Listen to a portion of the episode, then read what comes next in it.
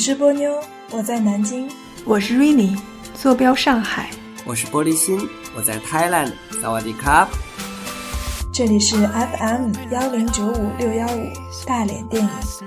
无论我们在哪，都为彼此留下一块干净的地方，陪伴你在人生最美好的时光。大连电影不只是电影。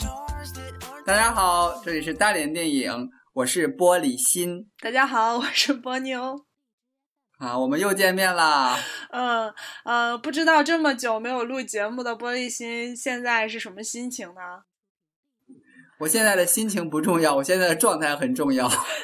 什么状态？就是衣冠不整。又是没穿衣服，是不是？不要说那么直白，我们都是，就是我们是聊严肃话题的，说什么没有穿衣服的事情，裸体怎么了吗？好，想必你应该是怀着一种非常尊敬的心情，对吧？才会专门不穿衣服的来聊我们今天的这部电影。是我坦然到已经脱光了。这部片儿很严肃，嗯，对，这么严肃的电影一定要认真对待，所以穿衣服是对是对他的亵渎。我的天，那我那我毛衣，因为这个片儿呢，这个我们首先说一下我们这个神秘这个系列呀，嗯，想要要往前再推一步，我们已经讲过了，嗯，呃，小丑，嗯，讲过了金智英，那个八。八二年的金智英，然后呢，这一部呢也是我们要进入的进入的第三部，然后这一部也是承袭我们一贯的风格。你是最想讲这一部是吗？我我我呃，不是最想讲，我其实已经有点想要，有点想要，就是把我们这个神秘系列要不要就是揭开谜底啊？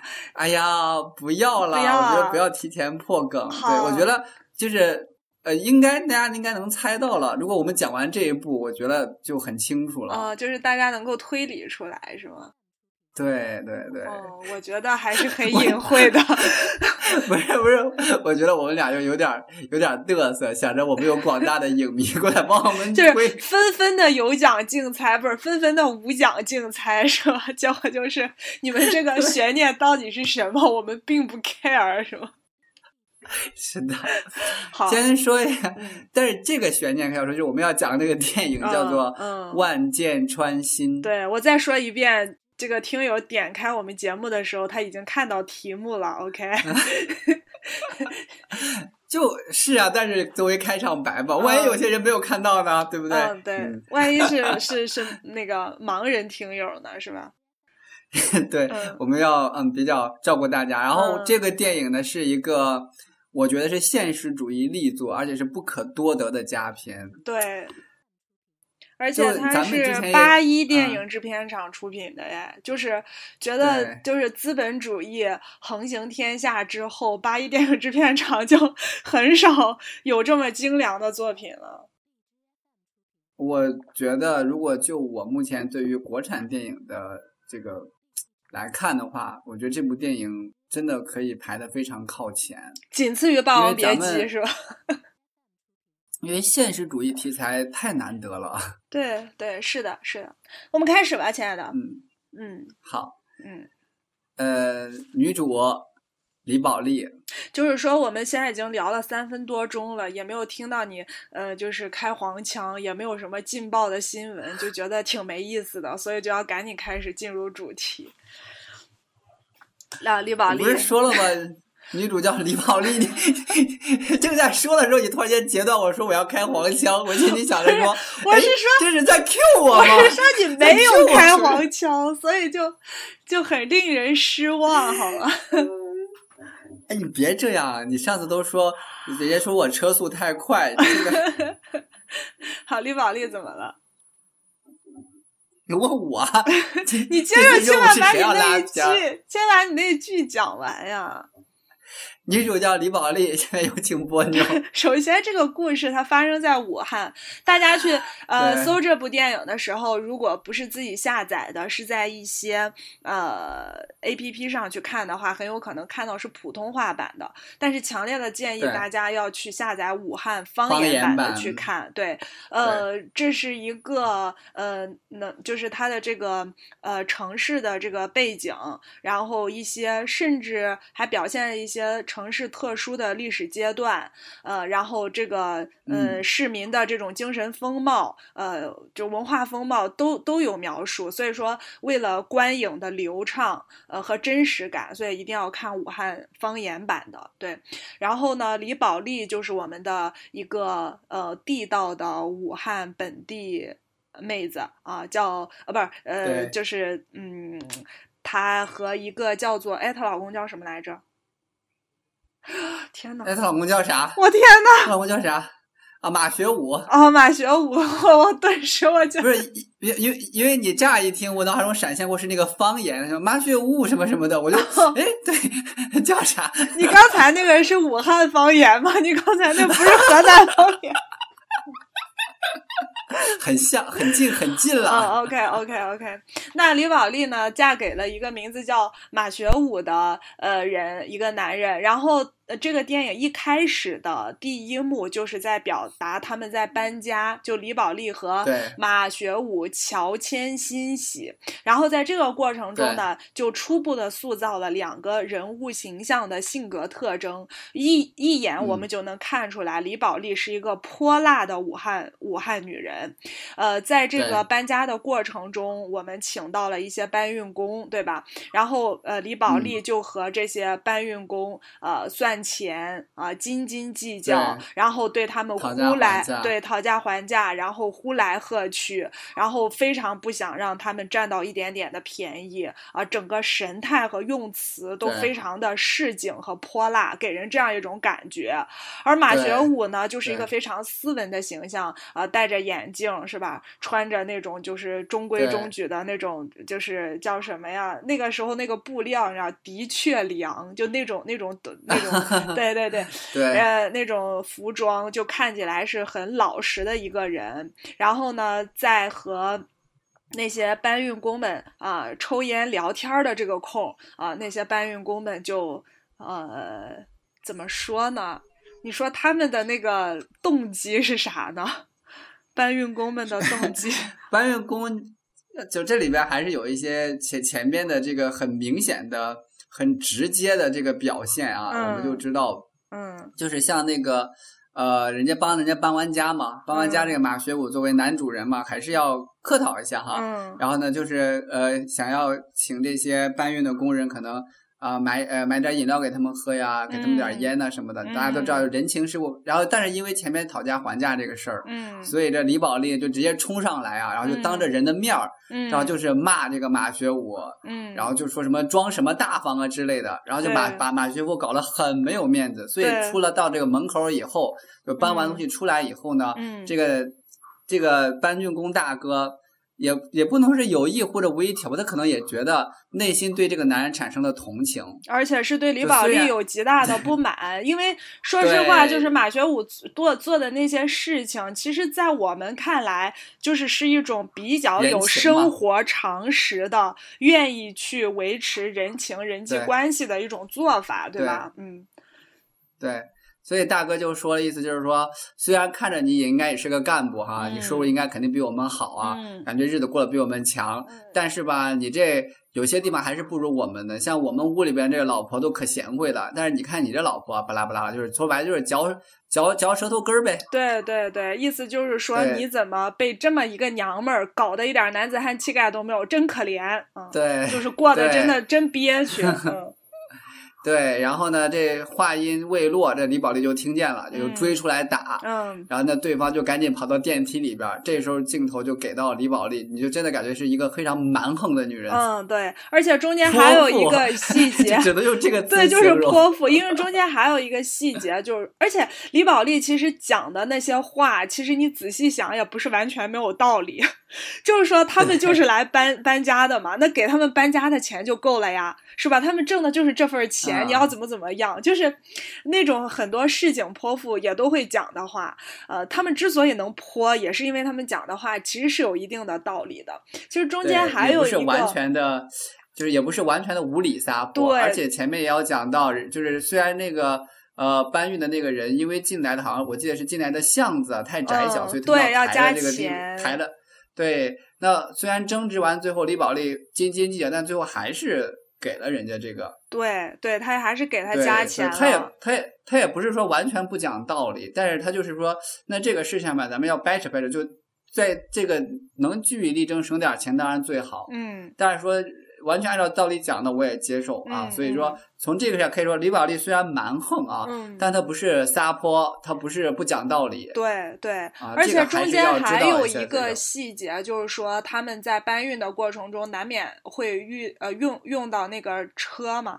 那那个卡车搬运卡车可能是两座的，然后就是由李宝莉坐在那个卡车的副驾上，然后他马学武就 是骑着个自行车在后面颠颠的追，然后这好像就是很自然的一件事一件事情。然后李宝莉还把头探。出窗外，然后对着马学武喊：“快点啊，怎么怎么地的，追我呀！追过我就和你嗯嗯，就是类似于那种。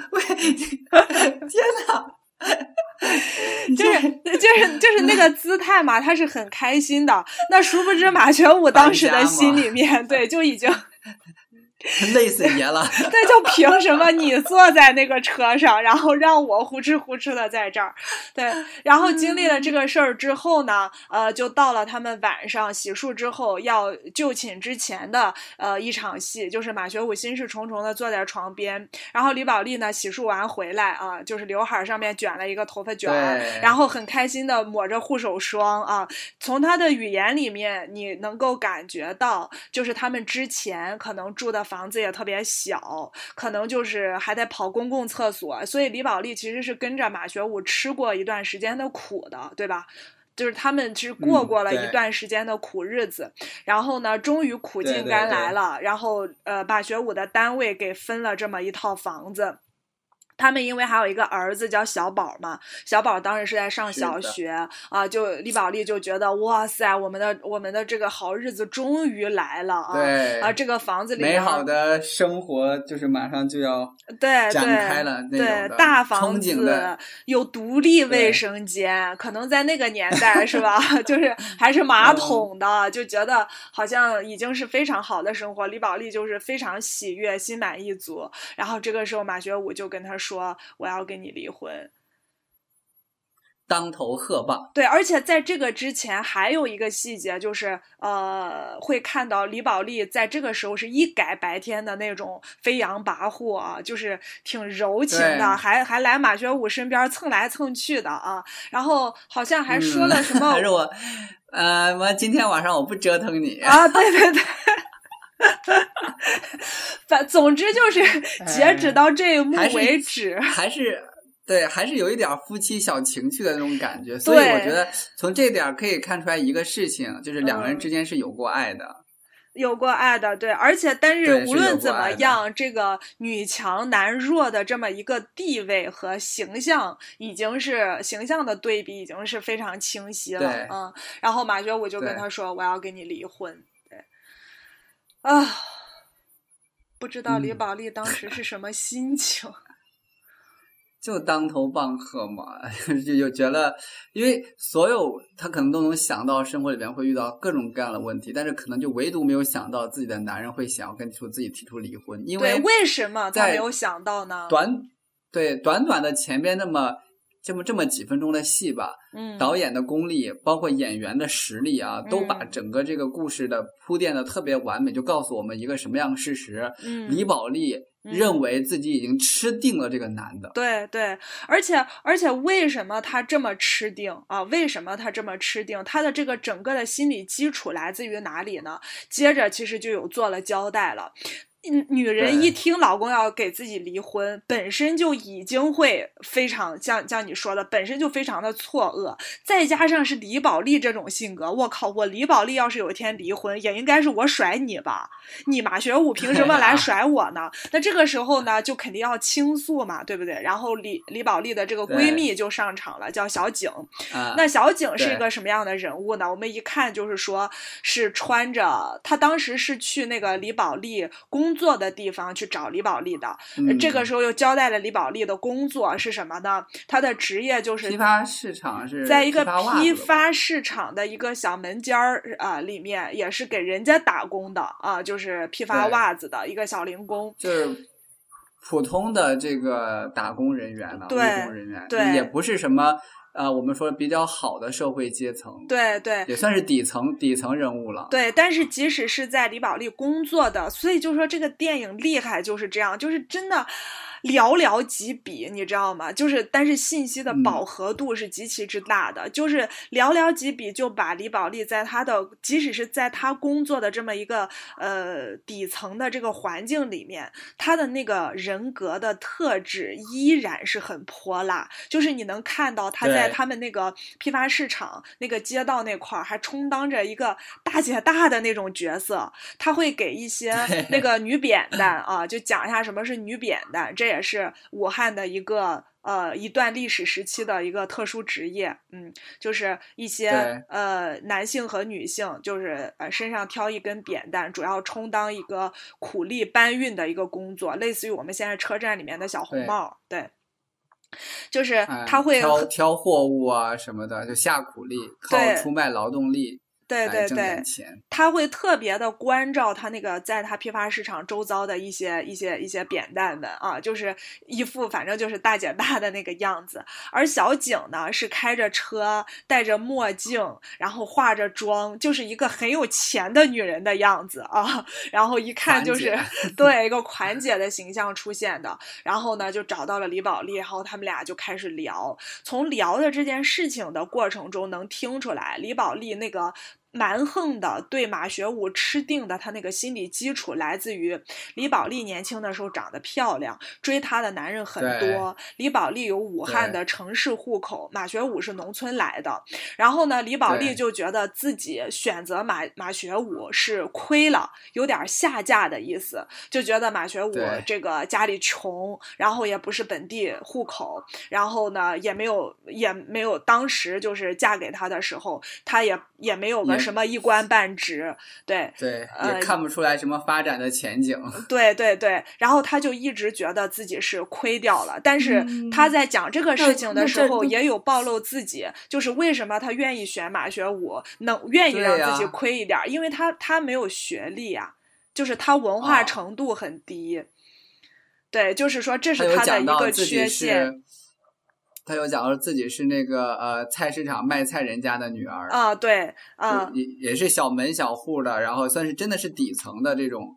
劳动人民出身，嗯嗯，再加上就像你刚刚讲的，没有文化。那马学武，我们能够明显感觉出来，他是有一定文化基础的。像后边有细节展示说，他还教自己孩子做数学题啊。而且他自己就是在那个公司里面，他类似于应该是工程技师那一类的，对吧？就是有技术在傍身的那种的。好像是做到了车间主任嘛。对，后来他有就是又讲他是都叫他他马主任，所以就是。慢慢的也有了一官半职，我觉得这可能也是一个矛盾激化的一个点，就是他们的社会地位在变化。对，之前呢，虽然说那个马学武跟李宝莉结合的时候，应该是就两个人在就是一就是虽然说两个人呃这个有差异啊，嗯，但是呢这个差异呢。并不是那么直接的反映在他们的经济地位跟政跟那个社会地位上面。对对对。但是随着或者说是有一种互补吧，对吧？对对。但是随着这个马学武这个越来越高升哈，对，就感觉看上去前途一片光明。但是呢，反观李宝莉这个地方，他没有什么成长。对，停滞的这样一个状态了，也未来的空间基本上也看不到，嗯嗯，所以人格也没有什么进步，可能就在这样一个地方上面。那为什么就是马学武会在这个时候提出了离婚，可能也是因为这方面的原因。对对，因为不可能就是说，因为咱们说这不可能，你你这个性格哈，你这个我忍了十几年，肯定有一个点让我忍不下去了，嗯，我才会要跟你说离婚。那我想着说，可能他提出离婚也是因为我们刚刚讲到的那些，他的前途越来越清楚。对。然后这个时候，他跟李宝莉之间的矛盾就越来越重，对，就等于说，当你有了更高的社会地位，大家都尊敬你，到你马主任的时候，结果你在家里边被老婆训的跟跟训孙子似的那种的感觉，就是训的连搬运工都看不下去，要同情你，让一个男人的尊严情何以堪，是吧？我觉得就不仅仅叫男人的尊严，就可能就是人的尊严可能受到伤害了。对，而且这个时候电影里面其实交代的是比较模糊的啊。其实有一个非常，我们说男人想要提出离婚，除了你刚才讲的社会地位和尊严有变化之外，他有没有变心，就是对这个女人有没有变心，感情有没有变心也是很重要的。电影这边处理的比较模糊，因为他去介绍那个，他那个女同事叫什么来着？什么韵还是什么？周。周芬，周芬对周芬，就是那个周芬，呃的出现。电影的情节是在马学武跟李宝莉提出离婚之后，他才去塑造周芬这个人物。但是我们不得而知的是，是否在马学武提出离婚之前，他已经就是对这个女女同事有点好感了呢？不知道哈，因为这个。呃，电影在这个地方没有做出明确的时间间隔，但是呢，不不管有没有啊，但是它都不不影响说马学武对周芬这个人物产生这样的感情啊，以及他对李宝莉的那种异性之间爱恋的减少，嗯，渐行渐远，对对，嗯，因为这个周芬呢，人物塑造呢，就是就是讲讲到嘛，他们晚上下班以后，因为提出离婚以后。马学武就很少回家吃晚饭了，对对，然后就跟同事们就去吃饭啊，晚上吃宵夜什么的，加班啊啥的，对对。然后就就跟周芬聊的时候啊，就能感觉到他跟在周芬面前，跟他在家里边是完全不同的状态。而且周芬还能记住他生日，就是那种哎，一个非常绿茶，绿一个非常细心的绿茶婊。嗯，没事记人家老公生日干啥？你说是不是？对，我跟你讲，亲爱的，我非常讨厌这个角色。但是这个角色我跟我妈有聊过，她这个看法就就很不一样。待会儿聊到那个那个点的时候，我们再说。我觉得这个女的真的是，我觉得整个剧下来啊，就是每个人都有她来自于她生命局限性的无奈。就是他是好是坏，他有他有他生命局限性的无奈，而周芬是一个坏人，她是一个真正的一个坏女人，就是我是这样看待她的，她是真的坏，所以说我们待会儿聊到了再再说，对。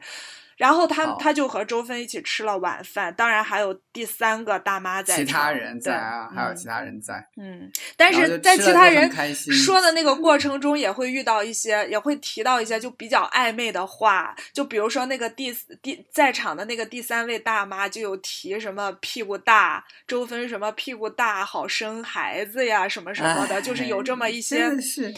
对，提这些干嘛？我就想不懂。就是当然我都明白，说那个大妈可能也就是碎嘴子。但但是这样，你像这样话都在撩拨着马学武的心弦呢，你知道吗？我觉得这是一种性 性诱惑，你知道吗？就是会让他关注到对方的身材的曼妙之处。曼妙之处，而且他们当时我没记错的话，应该是在夜市上吃些小龙虾什么的，然后吃吃还可以跳舞，整个其实是有一些暧昧的氛。氛围在的，对。然后马学武就经常不回家，说他要加班。而我们前面不是说小景就是呃李宝莉的闺蜜嘛，跟李宝莉聊完之后，就意思是也提醒了一下李宝莉，就说会不会外面有女人了之类的，是吧？李宝莉的意思不就是说就他那样，就马学武那是绝对不可能的啊。但是毕竟闺蜜这样提醒了一下他，他又觉得这个老加班不太对头。然后那李宝莉就终于就是决定说。去跟踪他一下，去看看他到底没有。嗯，这个是前前面有一个小铺垫。嗯，是说这马学武呢，也是就自从提出离婚以后，就跟这个李宝莉有点貌合神离，嗯，然后李宝莉自己也做了很多努力，比如说马学武回来的时候给马学武脱鞋呀，对对，然后马学武比较冷淡的时候，就让这个儿子跟马学武说说爸爸你就不要睡沙发了什么之类的，对对，但是他越这样做。她老公就就是马旭，我就越觉得说李宝莉，你就是我俩是不要把孩子扯进来的这种感觉。对对对。然后结果呢，这李宝莉有一天在上班的时候呢，就接到她老公的电话，她老公就说今天晚上我不回来吃饭了。嗯。这个电话反而是让马呃李宝莉，李宝莉就很很疑心了啊。对。对，因为你现在我俩这个状态，你回不回来吃饭就很正常的事了，对基本。所以，你要你现在。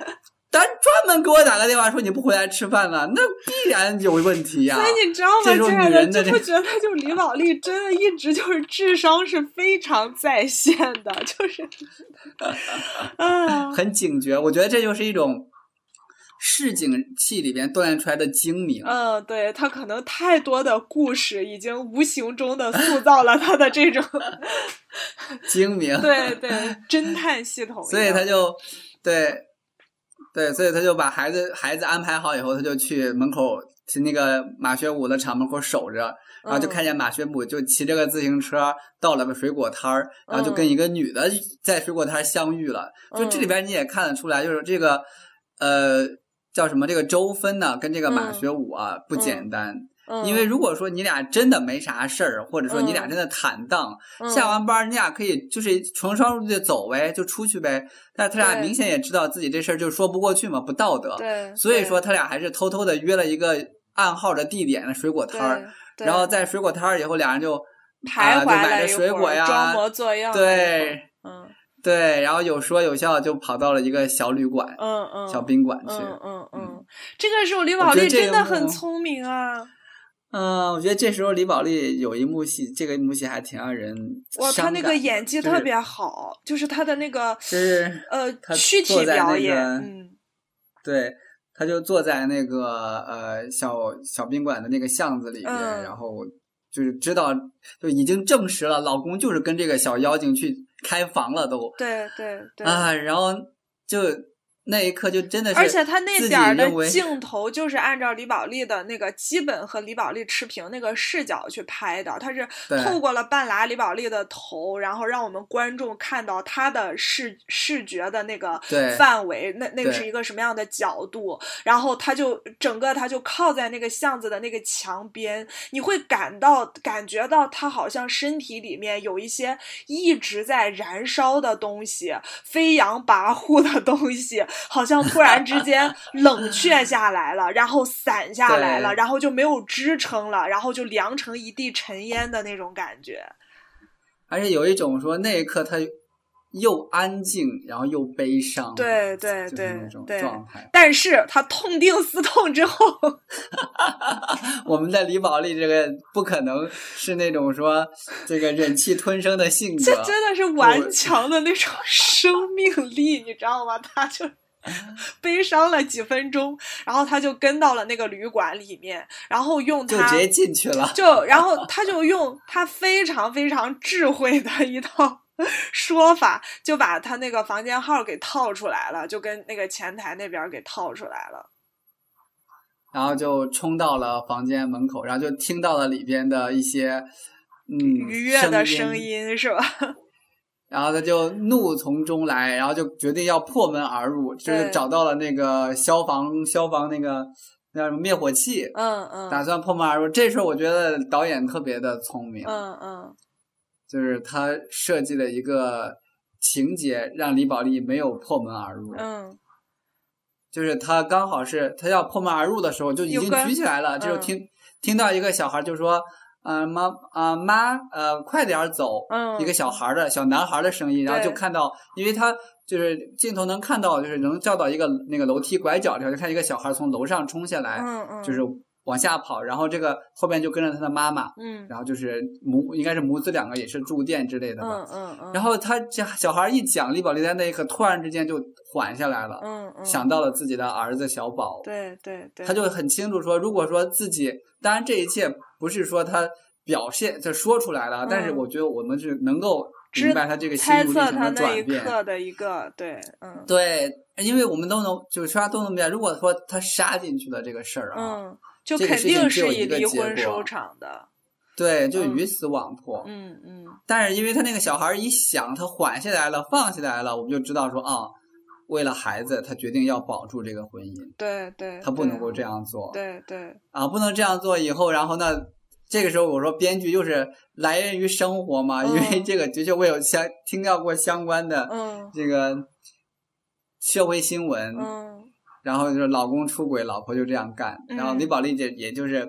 跑到了这个小卖部吧，好像，然后打了个报警电话，举报，然后这个什么宾馆、什么房间有人在卖淫嫖娼，对对对，就把他这个事儿给捅出来了。哎，亲爱的，我想问你一下，就是到这个截止这里为止，你觉得李宝莉的这个做法需要批判吗？值得批判吗？因为，哎呀，怎么说？嗯。我因为很多人都觉得很复杂，这个这个感觉，因为很多人都觉得他做的不对，就觉得他你怎么看？我觉得他做的很对呀，我觉得他做的很对呀，而且很有智慧啊，不是吗？而且也没说错呀，那就是在卖淫啊，那就是在卖淫嫖娼啊，他没有做错呀。人家又又没有出现金钱的交易，那那那那哪儿知道呢？对吧？但是无论如何是就是，亲爱的，就不管怎么样，当时马学武和他没有离婚，就是没有办离婚手续。就马学武这个出轨，那那其实就是他本身就是一件在道德上，在法律契约关系上，他就是一件不对的事情。而且他跟那个周芬的那个关系的本质，在那个时候，那就是跟卖淫嫖娼是差不多的。那他们那个时候又没有经过很久的感情的培养，那就是一个人 人家人家不能单纯的约炮吗？不可以，他是有妇之夫，他不可以约炮啊。不 是不是。咱们不说这个什么道德方面的事情啊，我就说人家单纯的约炮不能归结于卖淫嫖娼。我知道，但是马学武他是他他是有老婆的。我知道，就是马学武干这个事情肯定是不对的，但是说他这个不对不叫卖淫嫖娼，我是说这个意思。我是说，就是那个那个心里面的那种感觉，你知道吗？就是你这种就是违就是。就是做的不对就对了，破坏法律关系、契约关系的那个 那个程度，就是觉得那找个电话，那打电话的时候，那李宝莉总要说一个说法吧，那又不是说吸毒。又又不能又不能说别的，那他就是一男一女 在那边，然后说他是卖淫嫖，让我觉得就是很顺理成章的事情。我觉得这体现了李宝莉 很高的民间智慧，是吧？对呀，而且这个做法那就是就是很聪明啊。一个就是说对对周芬也能形成一个震慑，就是告诉你你想偷偷摸摸的，但是这种事情是有可能会被发现的，就是你以后就少偷偷摸摸的来缠着我男人。你看，就首先就是。避免了他和周芬的直接对峙和撕逼，对不对？然后这个对马学武也是一个震慑，就能把这个事情再一闹开，他就知道马学武就会丢人，然后就会心虚，然后就会回到他身边，这也是他想达成的目的，对不对？而只不过就是借人民警察用了一下。我说很复杂，是因为的确有很多你说的这种合理性啊，但是呢。我还是觉得他做的这个事情呢有欠考虑。嗯，我觉得欠考虑的地方在于说，实际上啊，嗯，他如果真的冲进去了，嗯，对着两个人又打又骂什么的，我都觉得就特别顺理成章。嗯嗯，因为这个说句不好听的，这属于你们私人领域的事情。嗯嗯，再怎么说，马学武再犯这种错误，周芬再犯这种错误，那是你们家庭里面的这个矛盾这种事情。嗯，然后吧，就是等于说是什么呢？就是。他不道德，嗯，但是他这个不道德是指私人领域的不道德。他不犯法，他不道德，但是他不犯法。这个法不法律？因为咱们对于这个婚外情和婚外出轨，你知道到现在法律里面没有这种明确的规定啊。就咱们先不说犯不犯法，我的意思是说，就是把一个私人领域的一个私德的事情啊，如果说他没有，比如说他怎么说呢？把他公之于众，嗯，会造成一个什么样的后果？嗯，就是会让这个人造成对方社会性死亡。嗯嗯。那么社会性死亡是一个极其可怕的后果。嗯，像这个电影里边，因为咱们没有讲到后面的情节，但是大家应该都想得到。嗯，因为在尤其在那个年代，还不像这个年代，这个年代大家对于私人领域、私人道德、公共空间已经有很比较明确的概念了，尤其是年轻人。嗯，所以就是大不了就是你说人家。夫妻房间里边那些事儿，我们最多谴责他道德沦丧，但是不会把他往更高层次上面去引申了。对，就我们能有一个尺度，但是在当时那个年代上不会的。嗯，对。当时那个年代就认为说私德大于天呐，就是你就要求你在私人领域跟公共领域都是纯洁无瑕的、高尚的、纯粹的一个形象。嗯嗯。但是我就说这个李宝莉这个行为啊，他这样做了以后，说实话，他没有想到会让。这个马学武社会性死亡的后果，嗯，而且他这样做完以后啊，就是他应该能预见到马学武的处境，但他依然这样做了，嗯嗯嗯，他这样做是为了什么？是为了留住这个男人，但他留住这个男人的方式是把这个男人的自尊碾碎，嗯嗯嗯，真的有必要到碾碎这个这个这样一个程度吗？这是第一个，我的我就觉得可能要再考虑一下。第二个就是就是。他这样一弄哈，马学武整个的生活圈子，嗯，大家都知道，因为尤其在那个年代，如果说一旦抓住这这种事情啊，嗯，他们是会送到送到单位去的，对，尤其是马学武在这个电影背景里面，应该是一个这个呃重点公办的这样一个对。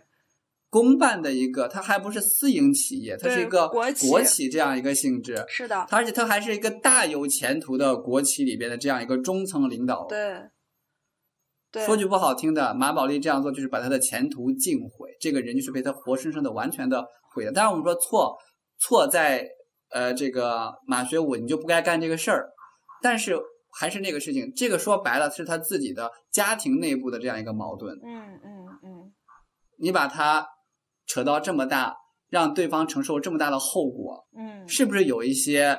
我们所谓的处处罚过重呢，处罚适当呢，这个是不是要考虑一下？我觉得，所以你刚问我说，我就觉得很难，因为他确实做错了，嗯，但是处理的手段处理的这么激烈，是不是很欠考虑呢？有没有考虑过？一个是亲爱的，对，一个是就是因为在前面就是已经我们会看到一件事情，就是说马学武的尊严在李宝莉的眼里。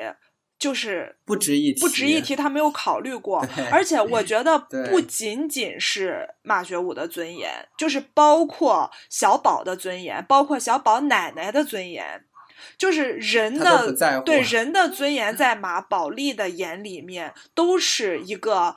他不会去考虑到的东西，这个你也可以说是他的这种文化水平有关，你可以家庭教养有关，他的个人性格有关。总之，这是他前面就一直都可以看出来的一个比较。突出的一个性格的特点，对吧？然后你说的第二个问题就是说，他会不会就是惩罚过重？我觉得这也是，呃，我觉得你说的很对。然后这也是李宝莉另一个呃性格特点吧。其实我们很多人做一些事情的时候，我感觉思维也会有这个误区，就是说，呃，当。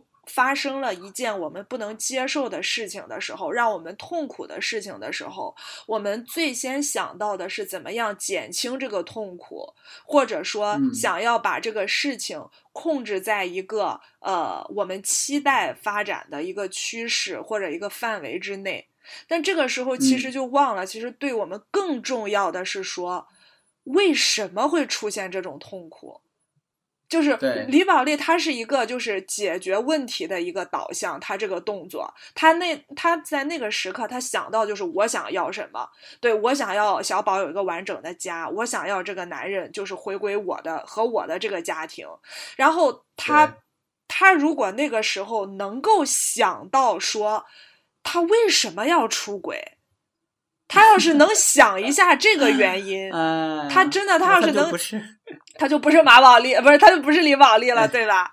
所以说，就这也是性格，他也是他性格的特征。就像你刚才说的欠考虑，我觉得很多时候人不是说欠考虑，而是说他认知习惯的局限性，就决定了他对有些事情他不会考虑，就是在这一点，因为他就只能看到说我这个行动能够导致的最直接的后果是什么，他。不会有一种长期主义的思维去想，在他得到了他想要的东西之后，还会再发生什么？对，嗯，而且他也很冲动嘛，所以我就说，呃，刚刚你问我评价，如果是我自己个人的评价，站在我的角度上，我就觉得。处置欠妥，但他是万万没有想到会有那样的后果的。嗯，你说如果站在戏剧的角度，李宝莉的角度，那他做这个事情，你就只能说合情合理。嗯嗯。对啊，因为你刚刚问我的问题是说你觉得怎么看？我当然觉得这个事情不行 不能这样弄。嗯嗯。然后呢，就是说这个呃，因为这个报警，马学武就被警察局就是拘留了。然后李宝莉就以一种那个拯救者的姿态，然后到了那个派出所去救她的男人。没有到派呃，我记得好像是。在厂里边儿，因为后来是说是调查完以后发现不是卖淫嫖娼，就把他们送回厂里头去了。所以李宝莉是在家里边接到电话，这里边有一幕也演得很动人，就是这个心路历程，就是李宝莉打完报警电话，然后他是看到警车来了以后他才走的，嗯嗯，就是赶紧拦了辆出租车回到了家，回到家以后他就坐在家里边，嗯，然后就是坐在那儿，特别安静坐在那儿，但是你都知道。外表面很安静，内心真的是跟那个一潭这个废油一样，嗯嗯，也是肯定是煎熬的，而且他肯定也知道自己将要面临的东西是什么。结果果然，然后她就要去见她老公，然后你就知道她老公真的是整个人就是灰头土脸，嗯嗯，那样一个状态，嗯，而且这个时候就出现了一个，我觉得如果说她老公是个敏感的人，就应该知道这里边有问题了。对，因为李宝莉，李宝莉一改往日的。彪悍的作风，对对，没有，就是特别特别淡然的，好像就是说，嗯，男人嘛，知道了，就这种的，嗯，男人嘛，啊，谁没有一点这个这样的时候呀，是吧？啊，我原谅他，只要回去跟我好好过日子就行了，啊，就是这种，啊，以拯救者太反常了，就是以拯救者和原谅者的一种姿态出现，对吧？嗯。对，本身以为他可能就要把那个地方给掀了的，对，对，就是结果没想到就轻描淡写。对，但是即便如此，李宝莉的目的也达到了，因为就是这个男人在他面前连最后的一丁点骨气都没有了。对，呃，因为他犯错了嘛，嗯，在婚姻里面，像你说的，在婚姻里面已经失足了，已经犯错了，嗯，所以你还有什么脸在这边跟我叫板？你还有什么脸跟我提离婚？对对对，你这么丢人的事儿，人尽皆知的事儿，我都没有跟你大吵大闹，我都没有跟你离婚，你还不得跟我感恩戴德的过下去？对，嗯，那有这样的心态以后，李宝莉实际上在对于马学武的态度上，实际上是有变本加厉之势。对，这个就反映在。她的这个闺蜜小景来吃饭的时候，嗯，然后呢，吕宝莉在饭桌上就是左一句右一句的冷嘲热讽着马学武，对，嗯，她闺蜜都看不下去了，对，靠这个夹菜想要打断一下这个节奏，没有用。哎呀，我天！我看完那一幕，就我真的觉得，我说，哎呦，这个刻画的也太……嗯，就是那个时候就是对，就是李宝莉给自己那一刻受伤的心情，就是。他可以嗯把别人的尊严看得一文不值，但是他的尊严很重要。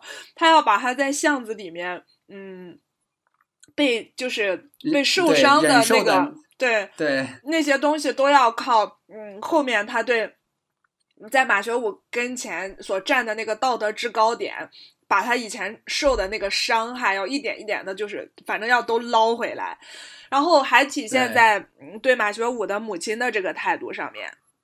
对，嗯，就讲到马学武，他要把他的的那个妈妈接过来住一段时间，因为要想孙子了嘛。对对，而且他们这个这个这个戏特别好，就是一进电梯，就李宝莉看见自己婆婆，连一声妈都不叫，连个招呼都不打，就是就就在电梯里看见他妈，然后就那种很傲娇的，你知道吗？就一转身转过来，然后就翻个白眼，反正就是很不爽的样子，就很不抬举自己的婆婆的样子。对，嗯。然后后来也确实把她婆，而且还当着她婆婆的面数落马学武啊之类的。对对。然后她就把她婆婆气到就就是要离家出走，出去 啊，对，跑出去。然后在这个时候，实际上这些事情，呃，包括那个啊，中间少讲了一点，因为我们一直在讲这个李宝莉对她婆婆、对她老公哈，没有讲到她对她孩子。嗯。就她对她儿子小宝肯定是深爱的，但是也不是那种温柔的、温和的爱。嗯。有就好像有一个细节是，当时我们刚刚讲到说，他们刚开始闹离婚的时候，马学武不是回家，他伺候马学武换鞋。嗯。然后马学武不是。呃，不是说李呃李宝莉，你不要这样，以后就进屋了吗？嗯嗯。然后有讲到说，她老公就听到这个李宝莉在外边，可能就是在骂小宝。对对对。啊，就而且，然后当时，而且李宝莉她她跟她孩子的互动是非常的。肤浅的，机械的，对，机械而肤浅的，就是说你你作业做完了没？作业做完了没？作业做完了没？而至于他的作业，李宝莉又没有任何的能力去辅导他孩子，而这个小孩没有任何的，嗯，没有任何情感的交流，但小孩子明显是一个敏敏感的人，对，而且小孩明显跟他爸的互动更好，可能在小孩的眼里，对他爸又性格又温和，而且能跟他跟他一起辅导作业，和他是有情感的交流的。对，嗯，所以可以说是小孩子更爱他爸爸啊。电影里边表现的还是比较明显的，对对，有一些细节能感觉得出来。对对。所以在这个我们讲到说她婆婆来了以后啊，又经过这样的一些羞辱啊，然后这个马学武就也觉得这个事情就很难承受，但是没办法，对，就实际上自己有把柄落在人家手里边呢，你不受着怎么办？对。但是这些事情都落在了小宝的眼睛里面。对对。他对，就是他就看到妈妈是这样子对爸爸的，是这样子对奶奶的，而且还是这样子对自己的。对，嗯，然后呃，就是有一天马学武呃，就是呃去上班，上班之前呢，他做了一件事情，就是他又去约周芬了，还是偶遇啊？是他约的是吧？他约的，应该是约的，已经又过去很久了，因为周芬都又结婚了。对，然后他约到周芬，周芬就是以一种就那种云淡风轻的，没什么感觉的，就是特别自在的跟他在那边吃着热干面。对，然后这时候就有一些很很重要的对话。这个马学武其实到那个时候他还在惦记着周芬呢，就说老是想你啊什么的。我对你是真的。对对，我天呐，点就来了呀，很可。就觉得又就是他先说马学武在说这些话的时候，我的观感就是觉得这人又可怜又可恨。对我也是这种感觉，真的是又可怜。你知可怜你是知道说他在经历着什么样子的尊严被如何揉碾压的这样的一种痛苦。可恨就觉得你怎么这么愚蠢是吧？不只是愚蠢，就是你的自我救赎之路能不能？不要是这样一条道路，争点 气行吗？你要是想跟李宝莉对立一下，你能不能走出来好点的路？对呀，就是你能不能迸发出来一些生命力？当然，这个这个有点站着站着说话不腰疼的感觉了啊！因为毕竟我们是看客，不是故事里的人啊。我们不是，就是重点是我们没有被李宝莉碾压碾压尊严那么多年。对，就是我们所以是看客嘛，站着说话不腰疼。对，点来了，亲爱的，我就是这场戏开始，我就是说周芬是个坏人。是的，对，你也觉得是不是？嗯，就因为我之前没有对周芬进行什么道德评断，我就觉得他做这个事儿不对。对。但是你刚刚一讲，我觉得确实能反映出来他的本质问题。对他，周芬在这个时候呢，就是他并没有回应那个马学武对他的男女的情感，一些思念呐，一些不舍呀，一些遗憾呀什么的。那周芬就很淡定的，一边吃热干面，一边把那个事实。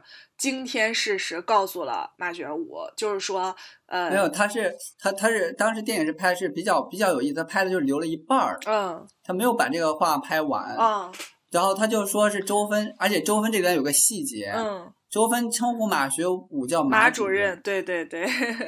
所以我觉得这个是一个很有意思的这个点名的这个事情，就是周芬真的爱马学武吗？呵呵，不是，我只想说，周芬只是对周芬只是看，不是，周芬只是看上了马学武当时车间主任的那样一个身份，以及他的这种职业前景。对。他可能就是马主任。如果说他现在不是马主任了，所以你看啊，如果真的爱过这个人，嗯，你你们经历过这样的事情，对，再坐到一起的时候，怎么的不可能像他这么云淡风轻？对，怎么的应该像是像马学文那样子的留有余韵，然后稍有遗憾，就是说那种事情我们两个都承受，对吧？对。但是你看周芬那样的一个状态，就很明显告诉我，他没有真正没有动过真感情，对。对，那他对马学武是一种什么感情呢？我觉得就是一种利用，对功利的感情。就像你说的，嗯，对，那他又称呼马学武为马主任，我觉得就已经点明了，对，他看上是他的身份，他根本就不爱马学武这个人，所以我才说马学武。另一点，反映到这层之后，嗯，你觉得马学武就又更可怜了，对，又更可恨了，是吧？对，要要是说这个女的也爱他，你们两个那也值，是不是？对，因为彼此的这个身份呐，也已婚呐，这些没办法在一起。最起码你得到了情感的交流和回馈，对对对吧？对对，也算是有点慰藉吧。灰暗生活里边的，对对，灰暗生活里面一点点小阳光，哎，这可好，人家直接就是。可能马旭我都没有意识到，但是我们作为看客，立马就明白了，说哇，好可悲的男人。对，而且第二点，他叫嗯，马主任的话，就因为他们他们武汉话叫过早嘛，就是吃一起吃早餐叫过早嘛，就是在那么一个嗯过早的早餐店里面，然后他叫他马主任，也是把自己此时此刻的冰清玉洁。瓜清水白也是表现的清清楚楚。我现在虽然跟你面对面的在吃热干面，但是我跟你可是啥都没有。我就我就是叫你马主任，你现在对我而言，你就是马主任。对，这也是一种讽刺的，因为对方已经不是马主任了。因为大家没就肯定要跟大家。提一下一个细节，就马学武自从这个事儿发生以后啊，也是因为这个事儿，他就已经丢掉了自己的这个主任的身份，变成一个普通的工人。对对对。所以说这个事儿也确实毁掉了他的前途。对对对，你接着说，他拍一半的那个是什么？就是他就这时候那个周芬就说说马主任，你真的是不懂女人。嗯。因为他拍到这儿的时候啊，我真的是。他拍到这儿，他拍到这儿的时候吧。就是如果说他没有后边的情节，他看到这戛然而止，你会认为说这个他在说的是他自己，对对对对，对你不懂我，对，你不明白说，你说你爱我，你说你想我，对我是真心的，但实际上你不懂我，我对你只是利用之利用的这个事儿，嗯嗯，就是你还以为是是这样的一个意思，你懂吗？嗯嗯嗯嗯，但是电影就没有往后再拍，嗯。然后这时候电影就往后拍呀，就是可能就我记得是拍到那个没有，他说了一句，还漏了一句，他他就提了一句，他说：“你知道那个那个报警电话是谁打的吗？”就他提了一句这个，然后接下来就转到说那个呃马学武就非常失魂落魄的在骑自行车，然后就回到了这个工厂，工厂，然后就得到了一个消息。对，因为他的这个桃色新闻，他被列为那批下岗职工当中的一位。对，然后他的工作没有了，就到此为止。他的爱情在这个过早的时候破灭了，然后那个 他的工作在过早之后也丢失了。所以说，不要过早。不要吃早饭，过早有问题。你看，都怪过早。你这个，你得出来的这个结论真的是蛮惊人的。也不就是你能归因到归因到吃早饭上面，也是脑洞大开哟。独辟蹊径的女人，你看，都怪过早。就是这个过早之前，还一切都很正常。过早之后就正常的啥？他都已经不能被当为人了，还正常。然后好，这时候这个事情电影就拍的呢，就开始拍到马宝莉那边，马宝莉、李宝莉，就是他这个呃那个叫什么厂长去找他吧。嗯嗯。然后呢，就让说，然后就又镜镜头又切换，嗯，就几个镜头切换，就他就来到了这个警察面前，嗯，他就看到警察就说，大概意思就是说，哎，怎么的了？他又跟哪个女的搞到一起了？嗯，对对对对，还是一如既往的讽刺和碾压。对，然后这时候他们就说：“你认认认东西吧。”嗯嗯嗯，就给了他一个那个笔记本儿。嗯，对，上面就写的是那个李学啊马学武的那个 遗书。马宝莉、李学武，嗯嗯。然后就讲的是，先是写给他妈的吧，然后写给他儿子的。嗯。然后都很温情，你看得出来。对对。然后呢，就短短好像就是就是一篇纸吧。嗯，就一张纸。一页。嗯。对，然后呢，李宝莉就再往后翻，嗯，空白，对，没有提到他一个还是空白，对，对，整个遗书没有提到马宝莉一个字，然后马宝莉就那个，我就先说演员真的太牛了，对对，就是严炳彦，马宝莉那种，嗯，对，不相信，嗯，这是怎么回事？我亲爱的，亲爱的，哎，你说为什么你说马宝莉会这么顺口？是小马宝莉的原因吗？有可能，嗯，然后，嗯，所以，我，所以我们这这一期的那个 那个片片，那个叫什么？那个叫什么？呃，图片就是用小马宝莉的图片，不用电影图片，人家以为我们要讲小马宝莉的大电影了。嗯嗯，然后呢？你接着说演技，嗯，就是他那个不敢相信，嗯。又很屈辱，然后慢慢反应过来之后又屈辱，然后又生气，对对对，然后但是就他确实又死，你又难过，对对，就这几种情绪在里边各种的柔和，对对对，然后就通过他不断的翻纸，嗯，然后呢这个动作的急促，嗯，然后还有那个就是整个这一幕，你看完就立马就能就是明白他要表达什么，对，而且你能感受到当时他那个状态，就是非常的。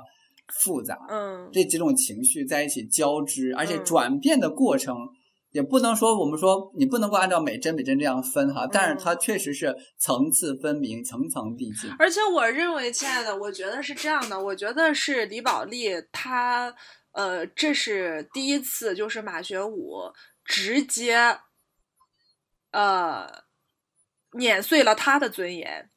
就是呃，马学武出轨的那件事情是他偷窥到的嘛，对吧？是他这个跟踪到的，这是我觉得这是马学武一生当中唯一一次以自杀，然后呃投河自杀，但是留下的遗书没有提到马宝莉，真的。这是他，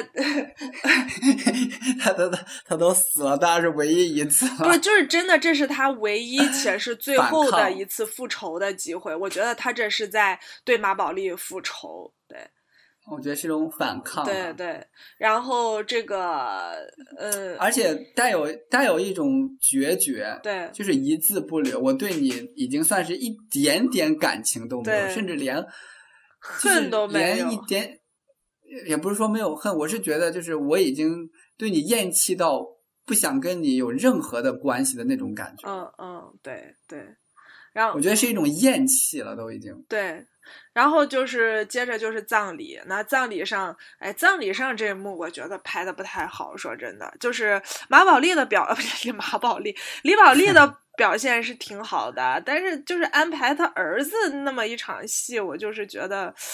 有点矫情吧，嗯，那哭啊，啊，哭啊什么的，就说你还给我爸爸，你还给我爸爸。小孩为啥会对着他妈说你还给我爸爸呢？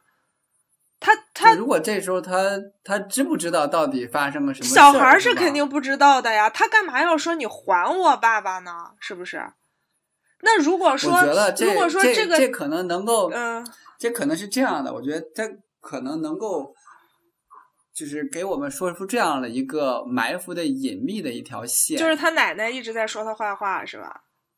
第一是他奶奶可能在孩子给孩孩子一些灌输，说你你你妈对你爸很坏很坏，嗯嗯。呃，第二个是孩子自己也看到了妈妈对爸爸确实很坏，嗯，所以虽然他是一个孩子，嗯，但是呢，他也能够感觉得出来说，爸爸选择自杀，嗯，肯定是因为受到了一些事情，嗯嗯，但是他无法理解的是说，爸爸丢了工作，嗯，所以说，因为工作是基本上现在可以说是马学武当时的就是价值的一种体现了，唯一，现在他什么东西，对他什么东西都没有了，嗯。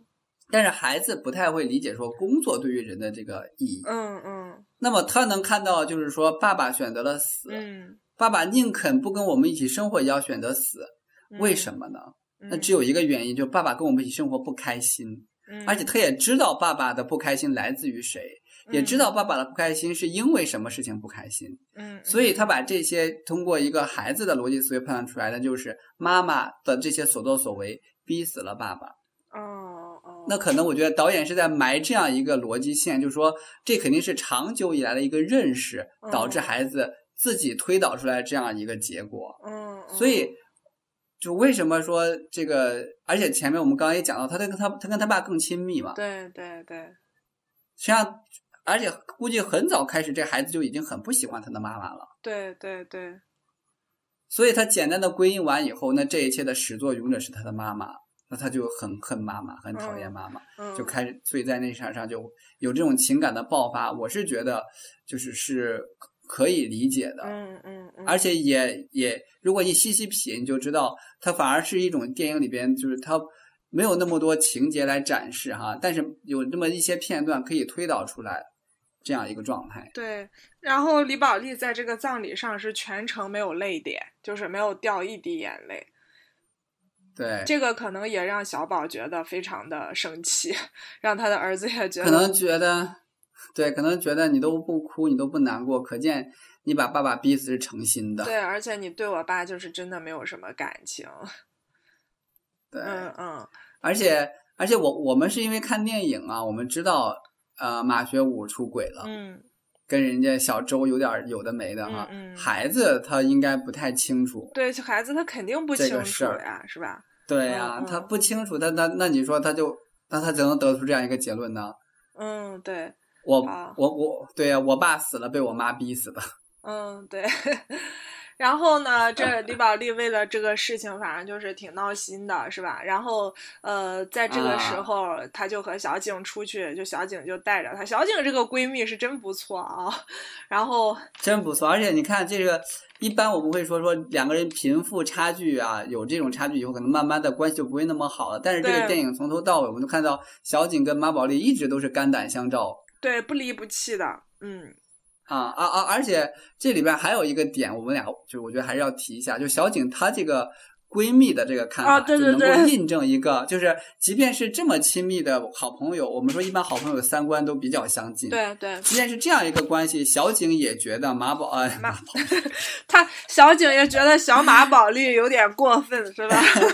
觉得李宝莉对于这个呃马学武的这个所作所为啊是不正常的，是。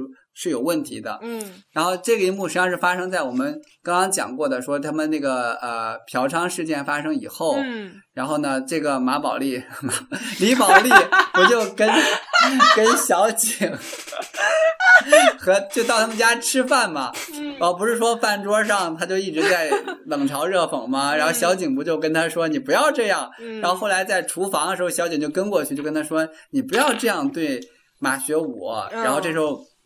这时候，那个李宝莉就道出了他自己当时又再次印证了我们说，他觉得自己是这个菜农的卖菜的女儿，然后她是乡下人。然后这时候小景就说，都已经成一家子，就不要天天的说什么乡里人、乡里人了。对对对，就你说这些还有什么用？我觉得他们她的这个闺蜜，她这里面就比较清醒。就你都真的是嫁给他了，你再在里边这种挑三拣四的。那你不是在给人家脸色看，在伤害人家自尊吗？闺蜜的清醒也体现在小景对自己婚姻生活的处理上。她的男人从侧面上勾画，也是一个老是在外面找美眉的一个人。但是小景就想的很清醒，就觉得我离开这个男人，我可能要过苦日子。那我就为了有钱，我就要 对。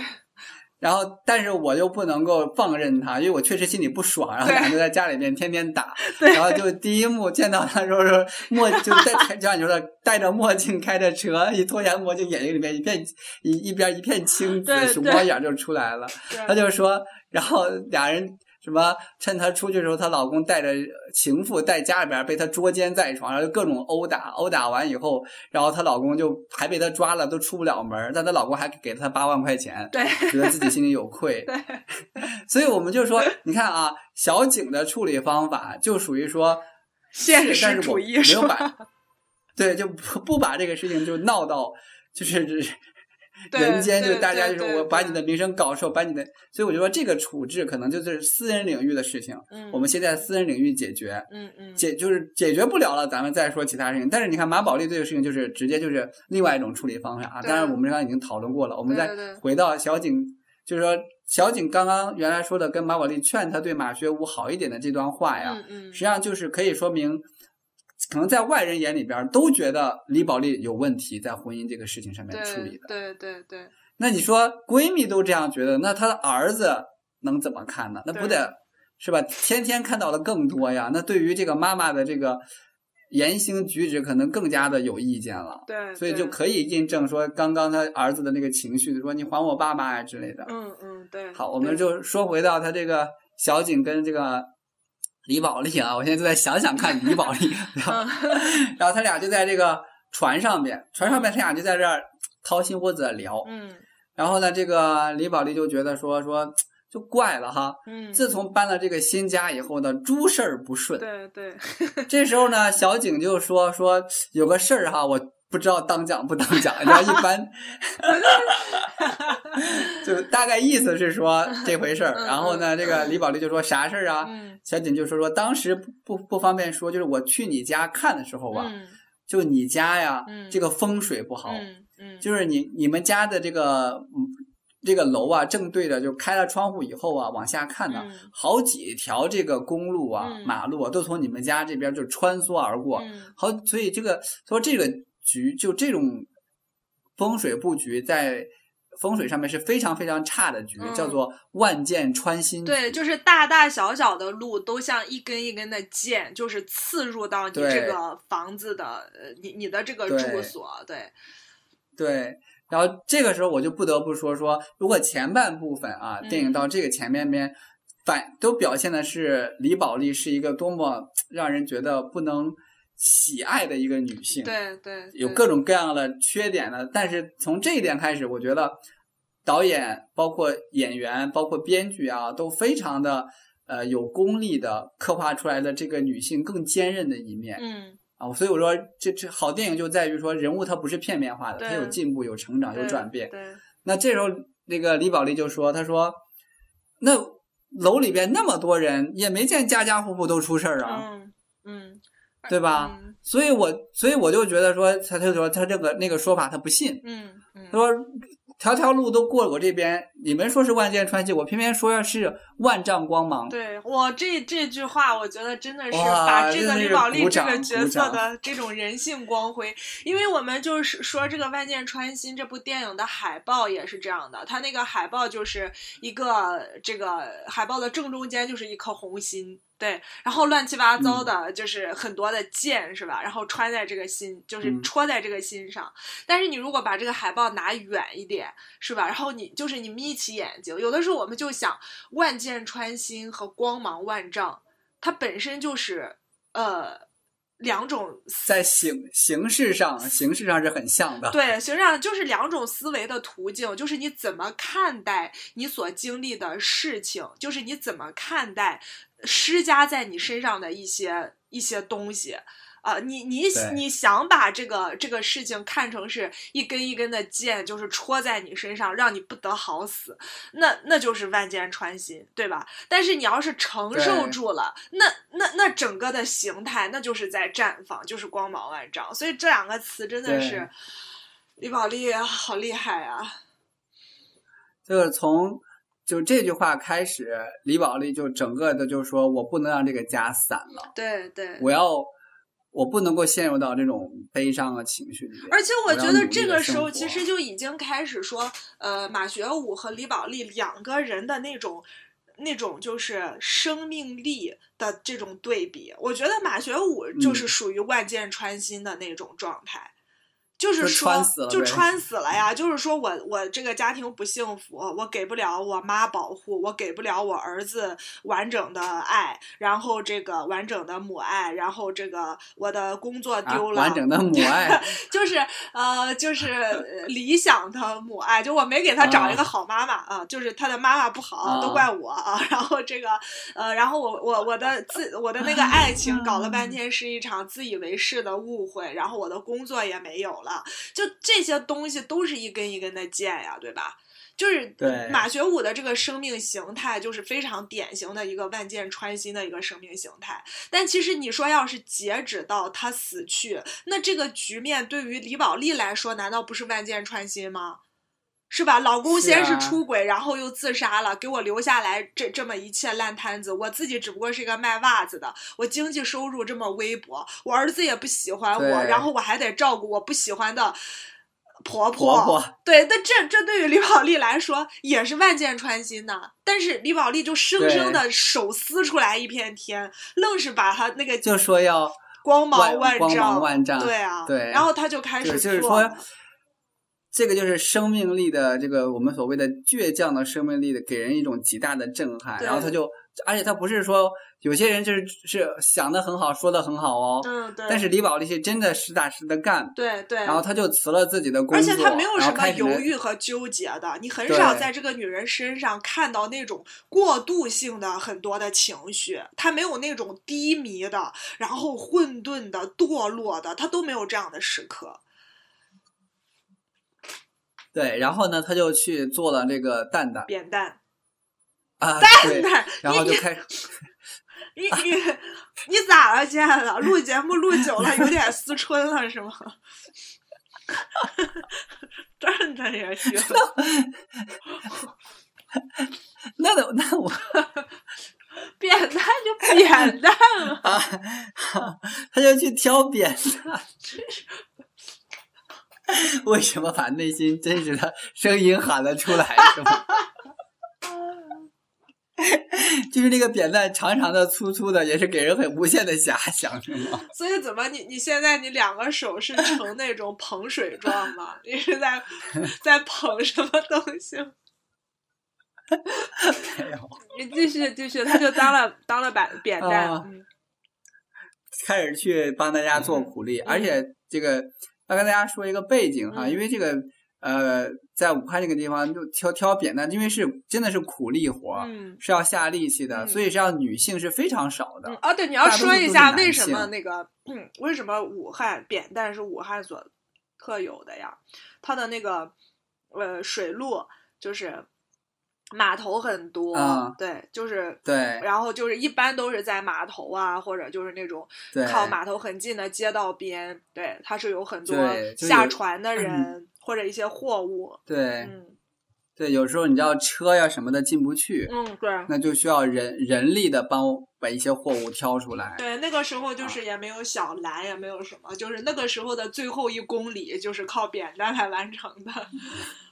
对，还有一些小巷啊什么的，你也进不去啊，那你就这个只能够靠这个扁担来给你挑上去，所以说是很辛苦的这样的一个工作。但是呢，李宝莉就咬咬牙就干了，而且一干就是干了十年。对，这个时候李宝莉整个就是先从这个形象上面，就是让我们看到她已经不是那个。飞扬跋扈的那个武汉的市井泼妇了，而是一个被这个辛劳的扁担的生活，呃，就是也是磨的，就是灰头土脸的，穿的也非常非常的朴素又烂，就是那个样子啊。然后对，没有，已经没有一点说她是觉得自己是个女人。呃，那种漂亮或者什么，他都没有在追求，他就是在生活。为什么？因为他生存下来，而且还要还要带着还要带着自己的婆婆和自己的儿子生存下来。就，这点也也不得不说。嗯，这个李宝莉真的说，虽然我们一直前面说她呃很蛮横、很飞扬跋扈、很很不顾别人的尊严啊。但是我们前面也讲过，说她并不是说。不识道理的，她是识道理的。对对对。所以说，你看啊，虽然她不喜欢自己的婆婆，但她并没有把婆婆的赶走，所以她婆婆就一直在跟他们一起生活。对，而且是她婆婆干的事情是相对轻松的，也不说轻松吧，就是说，呃，她。也没有说是逼她婆婆出去干什么事情，是吧？她婆婆就好好的在家，就是做做家务、做做饭、照照顾小宝。然后这个呃，而且我们可以想到，就是马学武自杀之后。他几乎是没有什么财产的，唯一的财产就是那那套房子。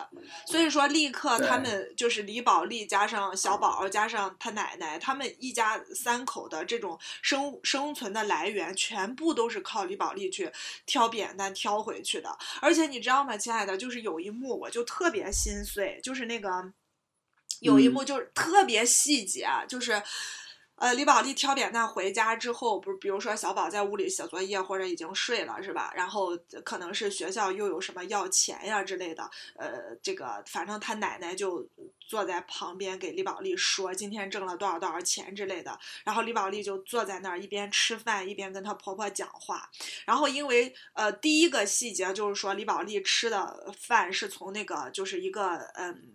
那叫什么纱帐？就是扣扣碗、扣碗的防苍蝇的那么一个纱帐，吃的。所以就是你可以看得出来，是说，呃，他吃，对他吃饭是比较晚的，他吃饭是比较晚的啊。然后呢，他就一就是在扒米饭，扒米饭，然后他从那个里面弄扒出来了一盘青菜，然后他整个说话的过程，他就米饭只就了青菜。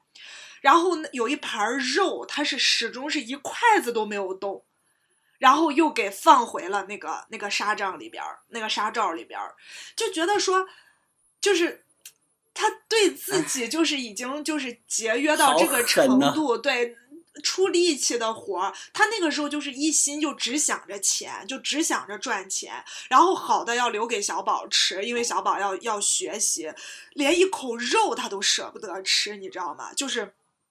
而且你会觉得说，这个女人真的就是善良到她其实是没有什么心眼儿的，就是她一点儿都没有想到为自己克扣点啥。她一天到晚弄的那个扁担，就是从口袋里面掏出来一分一毛的钱，她都给了她婆婆，就能看出来那沓钱里面就是大小大钱小钱都有，她自己一点儿都不克扣。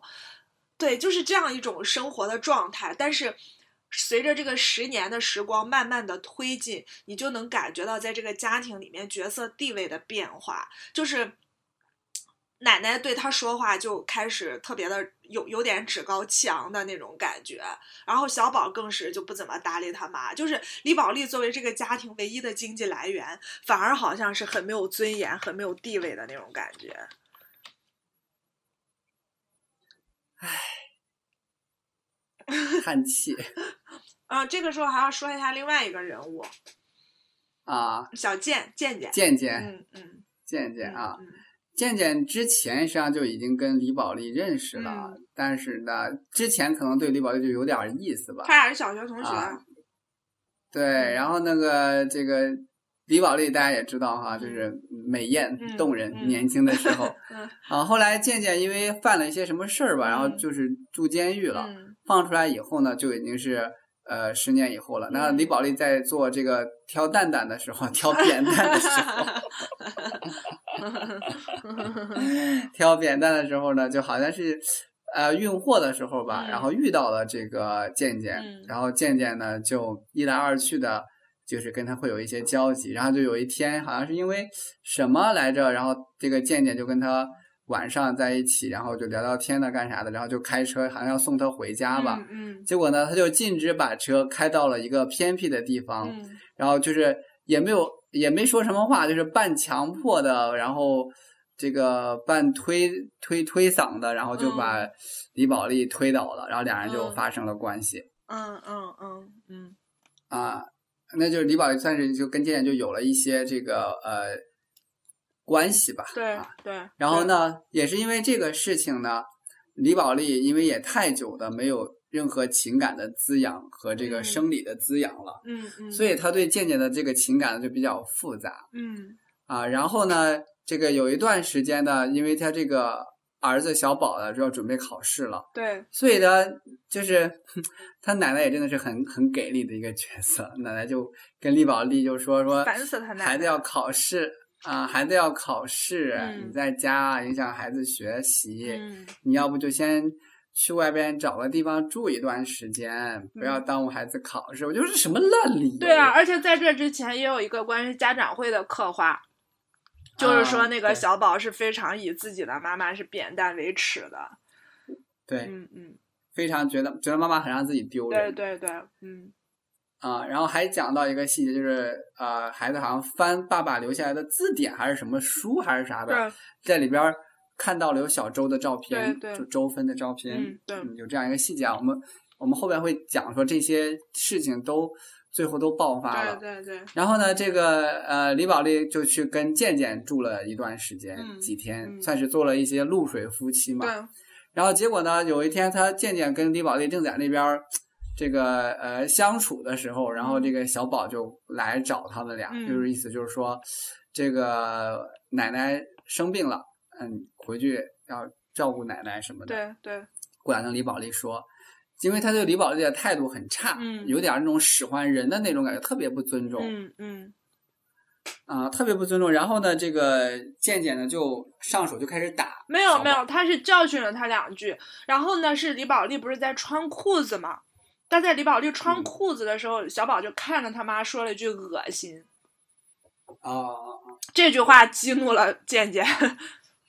我刚才想说这句话，激怒了蛋蛋。你你为什么还用这个词语？你也缺少是吧？然后那个打起来的时候呢，李宝莉就呃还是要帮儿子嘛，就拿了个酒瓶子给健健开了瓢。因为他马上要高考了，他担心他儿子对。不能给儿子开瓢是吧？就算能开瓢，他也不会开瓢他儿子啊！他那么爱他儿子，嗯，为了他儿子快把自己快把自己熬成人干了都。对啊，对啊，对啊。然后，然后呢？这个事情就是，他就回去了啊。然后过后来过了呃一小段时间，他来找健健，然后给健健医药费啊什么的赔礼道歉。这时候这个健健就不要他的钱，然后健健就说说。就是你也算是跟我睡过了，嗯，就不用，那你还就是咱俩也算两清了，就你就你再给我这钱，这算什么事儿？对对，说了一些比较侮辱他的话。哦，然后李宝莉当时哦，那个那个神情，对吧？天呐，太让人难受了。因为那个李宝莉，说实话，这个表现能看出来，李宝莉对健健是动情，动了真感情的，嗯。对他觉得他跟健健啊也算是同病相怜，也算是知根知底。对，然后呢，这结果呢，人家说到底，人家就是说了，就是我们就是睡睡的关系。对对对。啊，这时候李宝莉就看着那个健健，就开始就是你知道，又不可置信，又生气，又难过，又压抑，那眼泪就出来了。然后那个健健就说了这样一句话，就是 这个健健也是真的很贱。就是说，呃，大概的意思是说，就你也知道咱俩是买卖的关系，那你还这哭着干啥呢？就感觉好像还有点啥似的。你你都知道咱俩是买卖的关系，你还在这哭？嗯，这意思是你这做这戏给谁看呢？哎，但是你当时你认为健健是真的真的这样认为吗？我觉得是。啊，你觉得他真的是这样认为，是吧？因为，因为说实话，就是我觉得这个健健啊，可能应该是对李宝莉原来原来是有过一些心思的，嗯嗯，但是这个心思啊，不足以让他对他产生爱情，嗯嗯嗯，啊，他只是觉得这个女人就是是等于说是得到了以后，算是慰藉了自己当年没有得到的一种遗憾，嗯，那么当遗憾满足以后，这个女人对于他来说已经没有什么价值了，嗯嗯嗯。啊，再加上这个女人又伤害了他，嗯，虽然他觉得这个事情吧，也不是什么特别大的事也，不想提了，嗯，但是也通过这个事儿呢，就很明显的就觉得说，这个也没有什么好继续进行下去的了，嗯，但是啊，嗯，但是有个事情我还觉得挺有意思的，嗯，偏偏刚好是李宝莉看着他哭的时候，说出那些说健健真是谢谢你啊之类的，就是那种忍着气的跟对方告别的时候，我感觉他这个时候反而情感出现了变化。哦，明白。就他可能真的，他可能真的没想到说李宝莉认真了。嗯嗯。之前他可能也觉得李宝莉跟他在一起也不过就是想找个依靠，时间比较久了，然后也没个男人。现在呢，这个他也算是虽然不说多么优秀吧，但是起码两个人也算是，呃，算是合就是勾就是合适吧，合拍。嗯。啊，然后结果李宝莉这样一弄，嗯，他就所以他后来问这句话嘛，就是你都已经知道是买卖了，你还哭啥？我觉得这个问题实际上他也在问他自己，对对，为什么哭啊？对。答案只有一个呀，就是这娘们儿对自己动感情了呀。因为健健这个角色，我们如果他虽然没有刻画太多笔墨啊，但是应该也感觉出来，他也不是一个就是在爱方面很丰满的那种人。对，就应该也是缺少关爱的这样一个形象。对对。因为你从他住的地方哈，从他这个生活的状态就知道，他也是没有什么女人的。对对对。他也是没有什么情感滋养的。对。所以当这个时候李宝莉这种反应的时候，他对他是一种。是一种警醒，反而因为这个可能也也说明了后面的一些故事情节啊。对，但是在一开始是没有的，不然他不可能一开始上来说这种话。嗯所以我就说，这个电影在这个电影在这些地方的这个细节很值得玩味。嗯，就说这话之前是一个状态，但是他听完了以后，哎。不一样了。嗯，我是觉得说健健对李宝莉之前应该是一直是有好感，然后他们住在一起了之后，发生关系了之后，可能是喜欢，已经是有真的喜欢了。我觉得他对李宝莉，因为否则的话也不会说他就会因为说小宝去对他妈说话态度不好。他如果真的是玩玩李宝莉的话，他不会去管他李宝莉生活的事情。就如果说就是不会管李宝莉尊严受辱的事情，这是人家的家务。对呀，他那个。时候就是出于本能的，他看到那个李宝莉的儿子说话对李宝莉态度不好，他本能的会弹起来，本能真的是会把他自己就是那种暴力的一面就给露出来。我觉得也是他自己本能的一种喜欢。然后就像你说的，我觉得他这个喜欢转化成一种更深刻的动容，更深刻的一种爱的涌动的话，就是在李宝莉哭了之后，他说了一番，就是说和李宝莉，呃，就是说看起来是羞辱李宝莉啊，就。说我跟你这都不是啥，我觉得实际上，嗯，同时也是在防御自己的情感。其实他也会，就是对吧？就是这，他可能只是一种潜意识吧。他那样说，但是李宝莉的那个反应，我觉得是，就是就像你说的，是让他真是产生了深刻的动容。就那一刻，他也觉得自己的一些感情，其实也是，就是有了一个呼，呃，有了一个呼应和互动的。所所以，也有可能是是前面还有一种负气的成分。有啊，他肯定生气啊，对啊，他是为了李宝莉。出头，对。李宝莉还在后面给了他一酒瓶子，对，所以他在那个时候其实是对自呃李宝莉对他的感情，其实是他是有一种呃困惑、不解和怀疑的，所以说他那样子说说李宝莉，那就觉得说，那要是真李宝莉当时转身就走了，那也就证明他自己就是对吧？他他觉得自己在李宝莉那儿其实也只不过是一个睡的男人而已，对，嗯，对，嗯，对，OK，嗯。然后就到这个小宝考上，没有。然后前前面还有一个小小小细节，就是李宝莉也觉察到小宝对自己的态度有问题了。对对对。然后呢，她跟自己的闺蜜聊过这个事情，然后小景还去找小宝一起吃了饭，然后要跟小宝聊一聊这种事情。嗯嗯。对。啊，但是这些都无济于事啊！小宝终于高考完了，然后而且就是高考全市状元吧，特别优秀。啊，然后呢，回到了家。嗯，对，对。这一幕，你我觉得你来吧。嗯，就是嗯，也是做了一桌子的饭，对吧？然后就要庆祝一下，就祝贺一下这个小宝，呃，取得了状元这样子。然后，哦，对，前面其实我们还遗漏了一个一个关于他爸 遗像的一个一个事情，对吧？哎呀，就不说那个了吧。啊。嗯。我就不说了，然后就是说，这个小宝就去把这个马学武的遗像放在了那个其中一个凳子上，就等于让他爸也要参与这个，也参与一下对这个庆功宴。完了之后就开始敬酒，然后呢，马宝莉就，我现在 后来想到，后来想到他把他爸照片放在这儿，还有另外一个用意，嗯，什么？就他要他要让他爸看着他自己做的这些事情。嗯，对，就是说爸，我帮你报仇了，是吧？对，类似于这种的。对对，你继续。然后李宝莉就开始举起酒杯，就讲一些祝贺的话，什么说学武呀，小宝出息啦，什么什么的。然后小宝就非常冷漠的就说：“轮着你说什么话？就是你有什么资格跟我爸讲讲这些话？”然后就马宝莉就非常非常的奇怪嘛，就是李宝莉啊李。李宝莉非常奇怪，非常但是也非常尴尬，就没有再说什么。然后，但是小宝就跟他倒酒，就要跟他碰杯。然后李宝莉还很开心那种的。然后，可能这是他觉得他儿子为数不 多的跟他的亲密，是吧？然后感觉儿子正眼正正眼看自己。对对对。然后喝完那三杯酒之后呢，还是一杯啊，whatever。然后小宝就说：“对，小宝就说，喝完这杯酒，我跟你就断绝母子关系。”对，然后李宝莉就非常非常的这种又又一次的这种错愕。后来他们是怎么移到了阳台上的呀？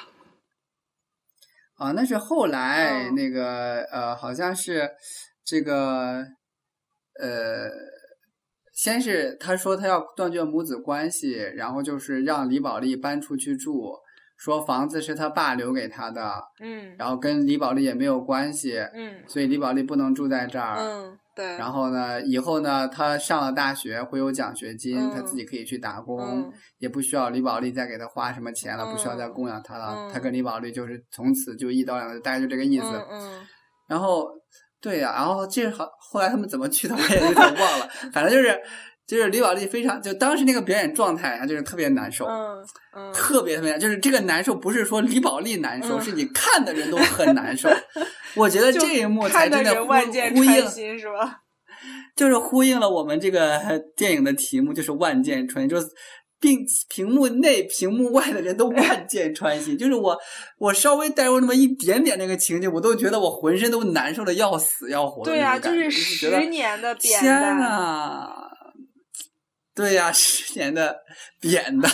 对，就十年的扁担，省吃俭用，就是终于苦尽甘来了，然后就是换了。你这个女人这么。对你，你这么含辛茹苦养大这样一个白眼狼，对对，然后呢，而且是在你这么兴高采烈的时候，他当头给你一棒，然后把那个刀狠狠的戳到你的心窝里，真是马学武亲生的是吧？戳了还不止，还得多攥几下。哎呀，跟他爸的做法很像呀，都是当头棒喝呀。然后应该是就是他很激动吧，或者怎么样，他就跑到那个阳台上，然后就是李宝莉就追出去或者怎么样。总之啊，接下来有一场阳台对决戏。对决，无间道是吧？啊，然后呢，在这这个在这个就是天台上面，呃，哦，反正好像就是找不着小宝了，还是咋的吧？然后。就是反正就是在天台上，然后他们俩就是母子俩展开了一场对话，然后这个小宝就跟他揭开了一个呃谜底，就是说你你说你知道我爸为什么自杀吗？就是呃你呃因因为他知道当年是你报的警。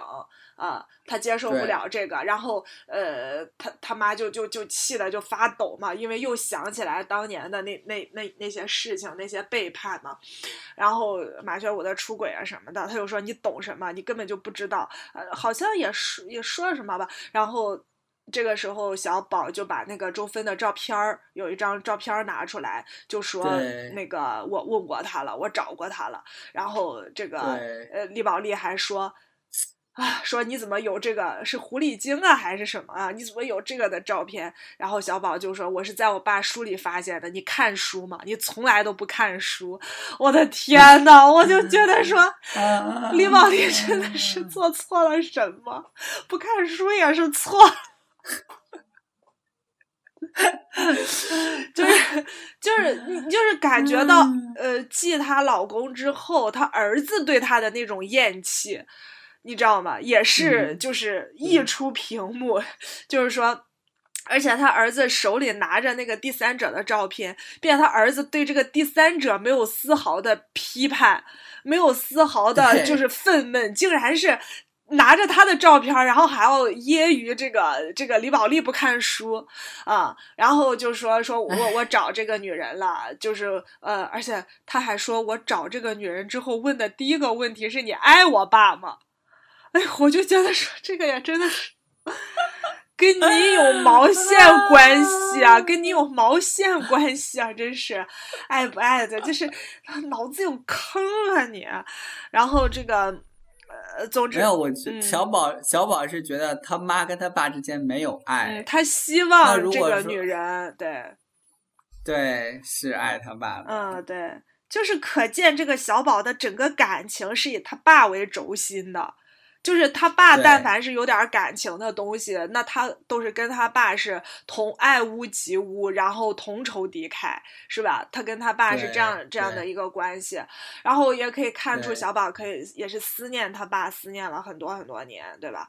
然后就就就反正就这样子崩溃了，然后就就把一切都都揭揭开了谜底，然后李宝莉就走了，就离开了家，然后就沿着。加上这里边这里边有一有一个情节。是那个小景啊，有劝李宝莉，就是你要去跟小跟小宝争这个房子啊，争这个房产。对对对，你是对，但是李宝莉就嗯，对，李宝莉是她其实是也有点听进去了，而且李宝莉呃，而且小景也跟她说，就意思是说不能让你儿子就是太猖狂啊，就是说怎么怎么样。所以在呃天台的这这场对话里面，就小宝吱吱哇乱叫的时候，李宝莉是扇了他耳光的。呃，对，就是扇了小宝一个耳光，然后后来李宝莉就就开始很很郁闷，他就真的觉得，他这个时候其实又是一个万箭穿心的状态啊，对吧？又是一个万箭穿心的状态啊！十年扁担，以为苦尽甘来，对吧？结果自己的亲生儿子站在眼前，拿着他当年就是。自己老公出轨的小三的照片儿，然后缅怀着自己的父亲，然后质问着他，对，然后质问自己为什么不读书。对呀，就是，然后又要赶他，赶他，赶他走出离开这个房子，怎么的？这个时候也是万箭穿心的。然后李宝莉就又一次。迸发出了这个生命力，对吧？然后他就沿着江边去走。这个时候，其实我们有点担心他会和马学武一样去投江，因为他这个时候绝望的心情和马学武是很像的，对吧？而且说真的，挑扁担他能挑几年呀？他已经把他人生青壮年最重要的那十年用来挑扁担供他儿子了。他如果真的从这个家里面被赶出去的话，他他的这个生计，对吧？他如何在在那个维持？就如果说按照马学武的那个思路来讲，就很有可能他就又跳江了。但是，但是，就是李宝莉并没有，他走了很久很久很久很久，然后发生了一个导火索式的一个事件，就是说。有一群开心的孩子在那儿庆祝生日，或者怎么放一些那种手持烟花，然后让他帮忙拍照，就大家都特别特别的开心，然后就喊他奶奶啊，就是说奶奶能不能帮我们拍个照呀，什么什么的啊。奶奶可还行，就是觉得李宝莉很沧 桑，对吧？把我的大，把我的关公刀拿过来 砍。就是说，姐姐年轻的时候也是美二美美艳动人的菜二代，说。我也是，我我也是卖袜子的西施，袜子西施，你们现在全叫我奶奶。对，然后他呃，就是给这些孩子拍完照之后，他第二天一直到凌晨，然后回到家，他就开始收拾自己的铺盖。那一刻，他这里边就是有有一个心理转变，我觉得可能还是要做一些解读。嗯嗯。他在江边看到那些孩子很开心的照片照照片的时候，这这有点就是说导演在这方留了很多的呃空间，让我们作者去做，读者去呃观影的人去做一些解读。就像我们之前讲到的，他要拿着那个灭火器砸门的时候，就捉奸的时候砸门的时候，孩子叫了一声，他就停了下来。对对，他想到了自己的孩子，然后做了一些改变。同样在这个地方。为什么去拍了拍照片啊？首先，我觉得他前面他他可能是真的是想过寻死的。对，我也觉得是。不然你说没事你在江边晃什么晃？对，我也觉得他是想过死的。那么多，但为什么是没有到死的这个样子？我觉得是他应该是醒悟到了自己做错了一些什么事情。对。这什么意思？就是说。我们很多时候人会到一种绝望状态呢，是因为我们有些事情是想不通。对。就为什么我落到了这样一步境地？对。所以他肯定是不明白，说为什么自己的孩子这样对自己。对。马学武这样对自己，他已经想不明白了。对。那小宝这样对自己也想不明白了。但是归根结底，他也因为我觉得，呃，李宝莉不是一个笨的人，他一定是有自己的生存的智慧跟自己的精明之处的。所以可能马学武那个时候，因为有小周的这个事情，周分的事情，很多女人都会觉得是狐狸精勾引。那可能他会把这个归因归到别人身上。但是小宝这个事情来了以后，你就觉得这个他就再那样归因就不合适了，他就会想自己真正的原因。然后这个时候呢，他又看到那个那群很快乐的孩子，我想着说，他可能心里在想着说，你说自己的孩子他也是从小看到大的。小宝有过这么开心快乐的时候吗？对，就是这样子的话，他在他收拾行李的时候，也跟他小宝奶奶讲过了，就是他用他自己的这个语言去讲给奶奶听，就是说我我就觉得说这孩子从小到大就没像别的孩子那么开心的笑过。对，所以就是说，在这个地方，就为什么他看到那个笑，大家后边给了答案，但是这样的一个过程，就让我们知道，就是说啊。他不想死了，因为他想明白了，自己就是错了。而而且我们知道李宝莉这个就是为什啊，我就是为什么他，比如说他知道错了，也不妨碍他死，对不对？应该死的更 快，这句话为什么？为什么感觉说出来有点怪异？他知道错了，意思就是说啊，他知道错了，那么。因为他是一个怎么说呢？就是他能掌控自己生命的人，他能掌控自己不是我觉得的人，他是懂得大道理的人。就之前想不通，现在想通的意思就是说，我做错了，那么我付出我承担的这些，我需要承担这些代价，就是合情合理的。嗯嗯，我就得，我就得，我我说句说句不好意思，我就该受。嗯嗯嗯。那既然我该受这个事情，那那我就得挺过来，因为这是我承应该承受的。我不是在承受委屈不白之冤，我就是做错了，让我的孩子没有这么开心快乐。那他现在这样对我，那我就合情合理。那完，那是我要付出的代价。那既然是我付出的代价的话，那就是我，我李宝莉，我就是自作自受，我就应该承担。嗯嗯嗯。他如果因为他是他是一种有有一种莽劲儿的那种人，嗯嗯，他的逻辑是直来直去的，没有那么多弯弯绕绕的。嗯。所以像有些人，他们就会想到这个。想到这个自己做错以后的会产生巨大的后悔，嗯嗯，然后又被巨大的愧疚感击垮，觉得人生已经没有意义了，反而也可能会走入到结束生命这样的道路。但是对于这样的一个直性子人而言，类似于我打了人，然后那对方打还给我，我认了，或者是说我做了错事，然后警察把我抓进去判刑，我住监狱，这个是我应该承受的代价。那既然是这样，天经地义，我无话可说。嗯嗯嗯。我我这个地方对你有一和你的理解有点稍有一点不同，亲爱的。我倒是觉得他可能没有觉得自己错了。就是可能不是一种错的感觉啊，错的感觉可能是一部分啊。但是，嗯，我当时看到的这儿的时候，我就已经开始非常感动了。就是当他去跟他呃小宝的奶奶讲出那些话的时候，嗯，你想说他学会了换位思考？嗯，就是这样一种感觉。我觉得这个那个时刻呀，我觉得是李宝莉真正。是李宝莉的时刻，就是她真正的开始认识到自己是谁。因为其实看到她截止到那个江边的夜晚之前，她的生命其实有两段大的主旋律。第一段主旋律其实都是围绕着马学武来转的，虽然看起来他们是一个女强男弱的关系，对吧？但是他的那个生命的主题一直是马学武，尽管他飞扬跋扈，尽管他是占绝对的优势，尽管他每天都在碾。压马学武，但是你觉得好像那是一个非常呃跋扈的、目光无目中无人的、非常就是自私的一个极端。那是那是不是一个正常状态下的人的一种生命状态。我们说，一个如果真是有饱满的内心、有饱满的自我状态的人，是不会不会像他那样子飞扬跋扈的。有的时候就是过于的，呃，经常愤怒或者过于的强大，对，反而是某些东西的另一种极端。所以我觉得他前半段的生命篇章，他是围绕着马学武在一个极度呃这种飞扬跋扈的自我的情况之下在度过的。然后在他第二个生命的篇章，他始终是围绕着小宝在度过的，以一种极其低的、卑微的，也不是真正的李宝莉的姿态在。度过着，但是在这一刻为止，他觉得他回想他生命的两个篇章，两个主题篇章的人都在厌弃他，两个人都没有快乐，对，都没有 快乐，而且都在厌弃他。他在那一刻就是觉得自己的这种，就是这种生命的主题，他的生命的课题是否？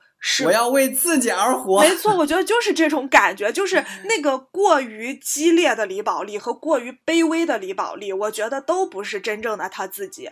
从那一刻开始，你说，我觉得人想做自己亲爱的，其实有一个最重要要处理的问题，就是一个边界的问题。就是一个边界的问题。他在前半段对马学武那样，他其实是没有看见马学武的，他也没有看见小宝。而后半段，你看似他好像是看见了小宝，但是他在用。自己的那那么一种方式，就觉得说我只要挑扁担，我只要给你 钱，挣钱，对就可以了。他其实还是一直活在的是自己所圈定的那个世界里面，他没有真正的看到过她老公，他也没有真正的看到过小宝。就是不管他自己的处理自己尊严的方式和处理别是是处理别人尊严的方式是怎么样子的，但是对 对。然然后就是，但是你知道吗？从他给别人拍照的时候，他从相机里面的孩子，他想到了小宝，就想到了小宝为什么没有那些孩子的快乐。你会觉得他人生当当中第一次，他好像就是 看到了别人，就看到了别人，他会去想说别人会有什么样的需要，别人会有什么样的情感。对吧？然后我觉得，当他经历了那么多之后，他在看见别人，这个时候他清晰的那个自我，就是既不跋扈又不卑微，然后既能看见，就是然后又看见了别人，就是。这种生命的界限，他这个生命的个体才完完全全的独立了起来。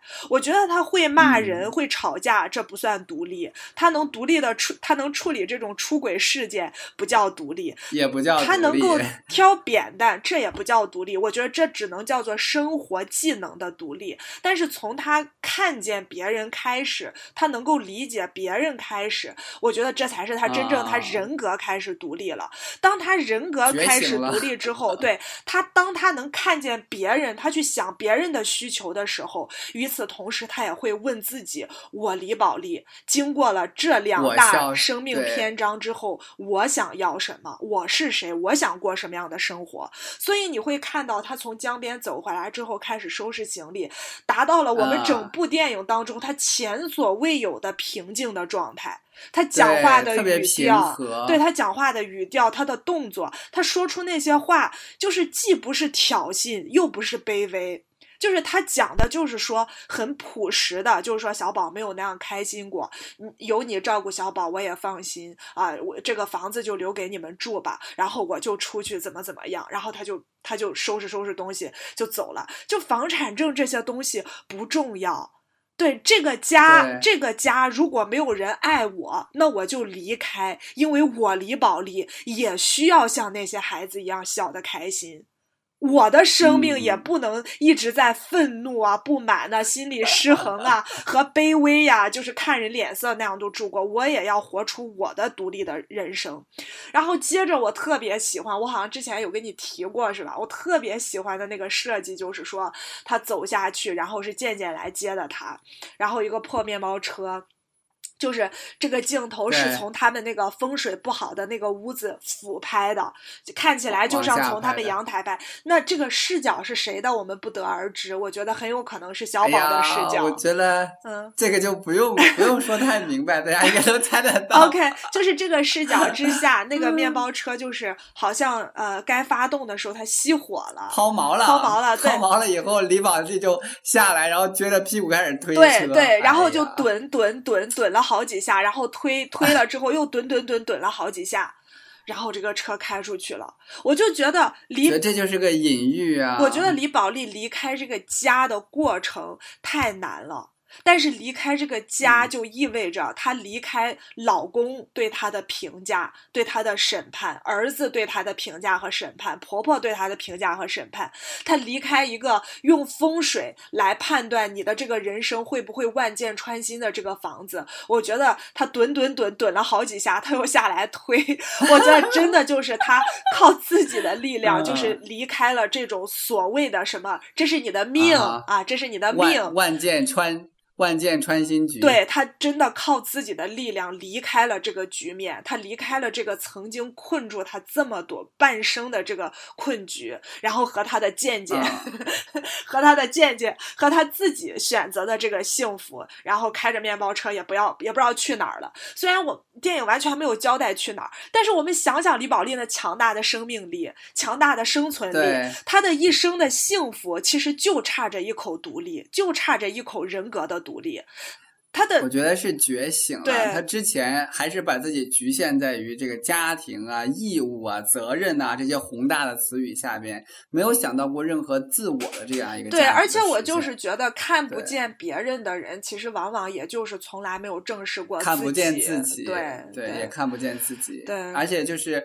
我我说最后那个是一个隐喻，我就是觉得说看到那一幕说，你想导演专门的。拍，他完全可以拍出那个车慢慢的开，对，但是他还拍脚了一下还推，我觉得他就是告诉我们是生活里边肯定会遇到很多坎，对对对，但是你你努努力推一推，对，还是会往前进的，对，就没有说可以顺顺利利的过去，对，所以我觉得这算是一个隐喻，就是不要在万箭穿心的时候就放弃，因为很有可能接下来就是万丈光芒。对，所以像你刚刚讲的李宝莉的那个解读，我是非常认可的，因为是另外一个层面。然后就是承认自己的错误，然后坦然的接受自己得到这样的一个结果，因为这是一个代价，也是一种解释。同时，通过你刚刚讲的表述，他终于认识到了自己缺失的是对于自己生活的尊重和自己生活的这样的一个把握。那也是一种解释，但是我觉得都是可以。告诉我们这样一个结局的精妙之处。嗯，对，而且你你觉得，对，你觉得李宝莉在这个就是。就是他在每一个节点都体现着他的这种力量感，他就是呃发现自己这点之后，仍然是像我说的，他没有任何困顿，然后就是低落或者是堕落，就没有任何这样子的东西。他只要把握住一些方向和命脉，他就立刻会对生活做出回应。我觉得这种这种人真的就是骨血里面是对生命、对生活有一种极大的热爱在里面的。对，是热爱。对，其实我。就是有点想多说两句关于看见的问题。我是觉得，呃，我们可能整个电影已经聊完了。我们有的时候真的就是会问很多的家庭的悲剧，然后很多就是爱的悲剧的酿成。我就觉得很多时候，如果我们用看见这个角度去解释这个电影和那些那些悲剧的话，其实就可以看出来，当你以爱为名的时候，你到底有没有真正的看见你爱的那个对象？就是你有没有尊重对方？对，有没有看到对方的需求？还是说你只是一味的在以你的要求、你的想法在对对方施予爱？你我们就像这个电影里边，我我觉得还有很清楚一条线，就是李宝莉是爱马学武的，对他也是李宝莉也是爱小宝的。那为什么这份爱会导致了自己爱的两个人对对自己嫌弃至此呢？嗯嗯，我觉得这个问题就是可以用你刚刚的那个。呃，这个看法来解答，是没有没有看到，没有尊重。他们其实，在他们这个家庭，就是抛开奶奶不看，就算是有一说一，把奶奶也加上，也是一样的。就是他们这一家四口两两之间，其实都是没有彼此看见的。我说实话，亲爱的，我觉得连马学武和奶奶，你看起来他们很爱小宝，他们也和小宝感情最亲。但是说真的，如果他们真的看见小宝，这是我想跟你说的第二点。我和我妈有很大分歧的地方，就我觉得这个奶奶也很不好。我觉得这这个奶奶也不是一个好人。我我站在你这边，真的吗？我知道你要说什 么，我知道你要说什么。已经这么默契了吗，蛋蛋？蛋蛋是谁？我不承认，我不承认。你可以叫我大蛋蛋。呃，你说你你你真的知道我想说什么呀？我先说一下，你觉得我说的是不是你想说的？OK OK，嗯啊，我觉得啊，就是如果说他的这个。因为孩子在成长过程当中，哈，他这个家里边对他的这个教育，嗯，如果说给他灌输的是正确的爱的观念，正确的家庭的观念的话，他应该能够看到母亲的辛劳，对，并且能够体会到那样一份爱，对，而不会说任任由着怨恨在体内个聚集，对。因为这说实话，虽然是小宝最终是做出了这样的一个选择，嗯，但是对于他整个人生而言呢，这不是一个合适的。没错，我就是这个意思。嗯，对，就是说。所以说，他的奶奶在这里边起到了作用。他肯定也认为，因为他确实也受到了儿媳妇的羞辱。对。但实际上，他也看到了儿媳妇为这个家庭的这个付出。他是心心知肚明的。对他没有在里边起到正向的干预的作用，让这个小跟我说的一样。对。对，然后没有让，而且没有让小宝形成正确的爱的这样的一个教育。对，对我就是。他会让他让小宝一直活在一种恨里。没错。而且这个。而且这种恨呢，他不是说这个李宝莉离开了这个家，这个恨就消失了。对，这个恨甚至可能会延续小宝的一生，说影响他后来的婚恋，影响他的家庭，甚至他的孩子。对，而这根源就在于，就没有人教他说，你要看到你的母亲对你的这个付出，而且即便说这个付出可能不如你意。对。可是这份爱是不掺假。对，而且我觉得我们说真正对一个孩子爱的能力的好的教养，就是说让他理解。不同形状的和自己想象的不一样的爱，就是爱是很多种的。我们人的成长的一个维度，就是说我们更能够理解不同种类的爱，更能够包容不同表达的爱。就是我们自己的爱也要更更加的多元。但是我觉得，对我觉得他奶奶就是一心的想要照顾好小宝，让他出人头地。我觉得。他自己内心也有一场较量，就是也有一场那种，就是我要让小宝扬眉吐气，然后他始终也是积累着一种比较就是负面的一种情感在，对他从来都没有想过有一天他老死了。有一天，李宝莉老死了。当剩下小宝一个人孤苦无依的在这个世界上的时候，小宝用什么爱的能力去傍身呢？难道留给小宝的就只有一生，就是只有一身仇恨吗？但是他是不想这些的，所以他奶奶这个角色也也只看到了自己。他也不会想，他也不会想，他甚至认为这不是个问题。对呀，所以我就是说，他们这个家庭两两之间都是没有看到彼此的。都是没有看到彼此的，所以，就是但凡呃，就是马学武能够就是欣赏一下李宝莉，虽然太难了，在当时那种情况之下，对，就是只能说。这个电影分成两半儿看的话，前半部分李宝莉的形象真的挺让人生气的，后半部分又挺让人心疼的。这个转变就在于说，他的这个根源的前面表现他的跋扈，后面表现他的生命力。对。但是也不得不说，像你刚刚讲到的，就是前半部分要求马学武去理解他、爱他，也挺难的。我觉得这个根源啊，还在于两个人的结合是有问题的。对对对。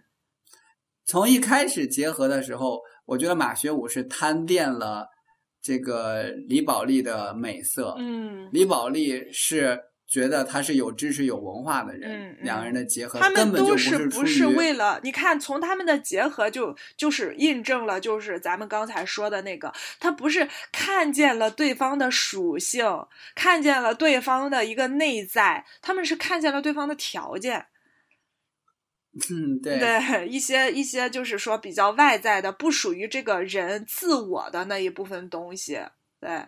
那你说，如果说马学武真的，比如说他性格也很泼辣，要么很浪漫，要么很泼辣，就可能也是一一种不同的图景。但是问题是，这个婚姻是一段 一段佳话嘛？就是这个婚姻结合的时候，真的就不是以那种就是看见彼此，然后想要温暖彼此的那种感情呃基础为，就是感情需求为基础的，对。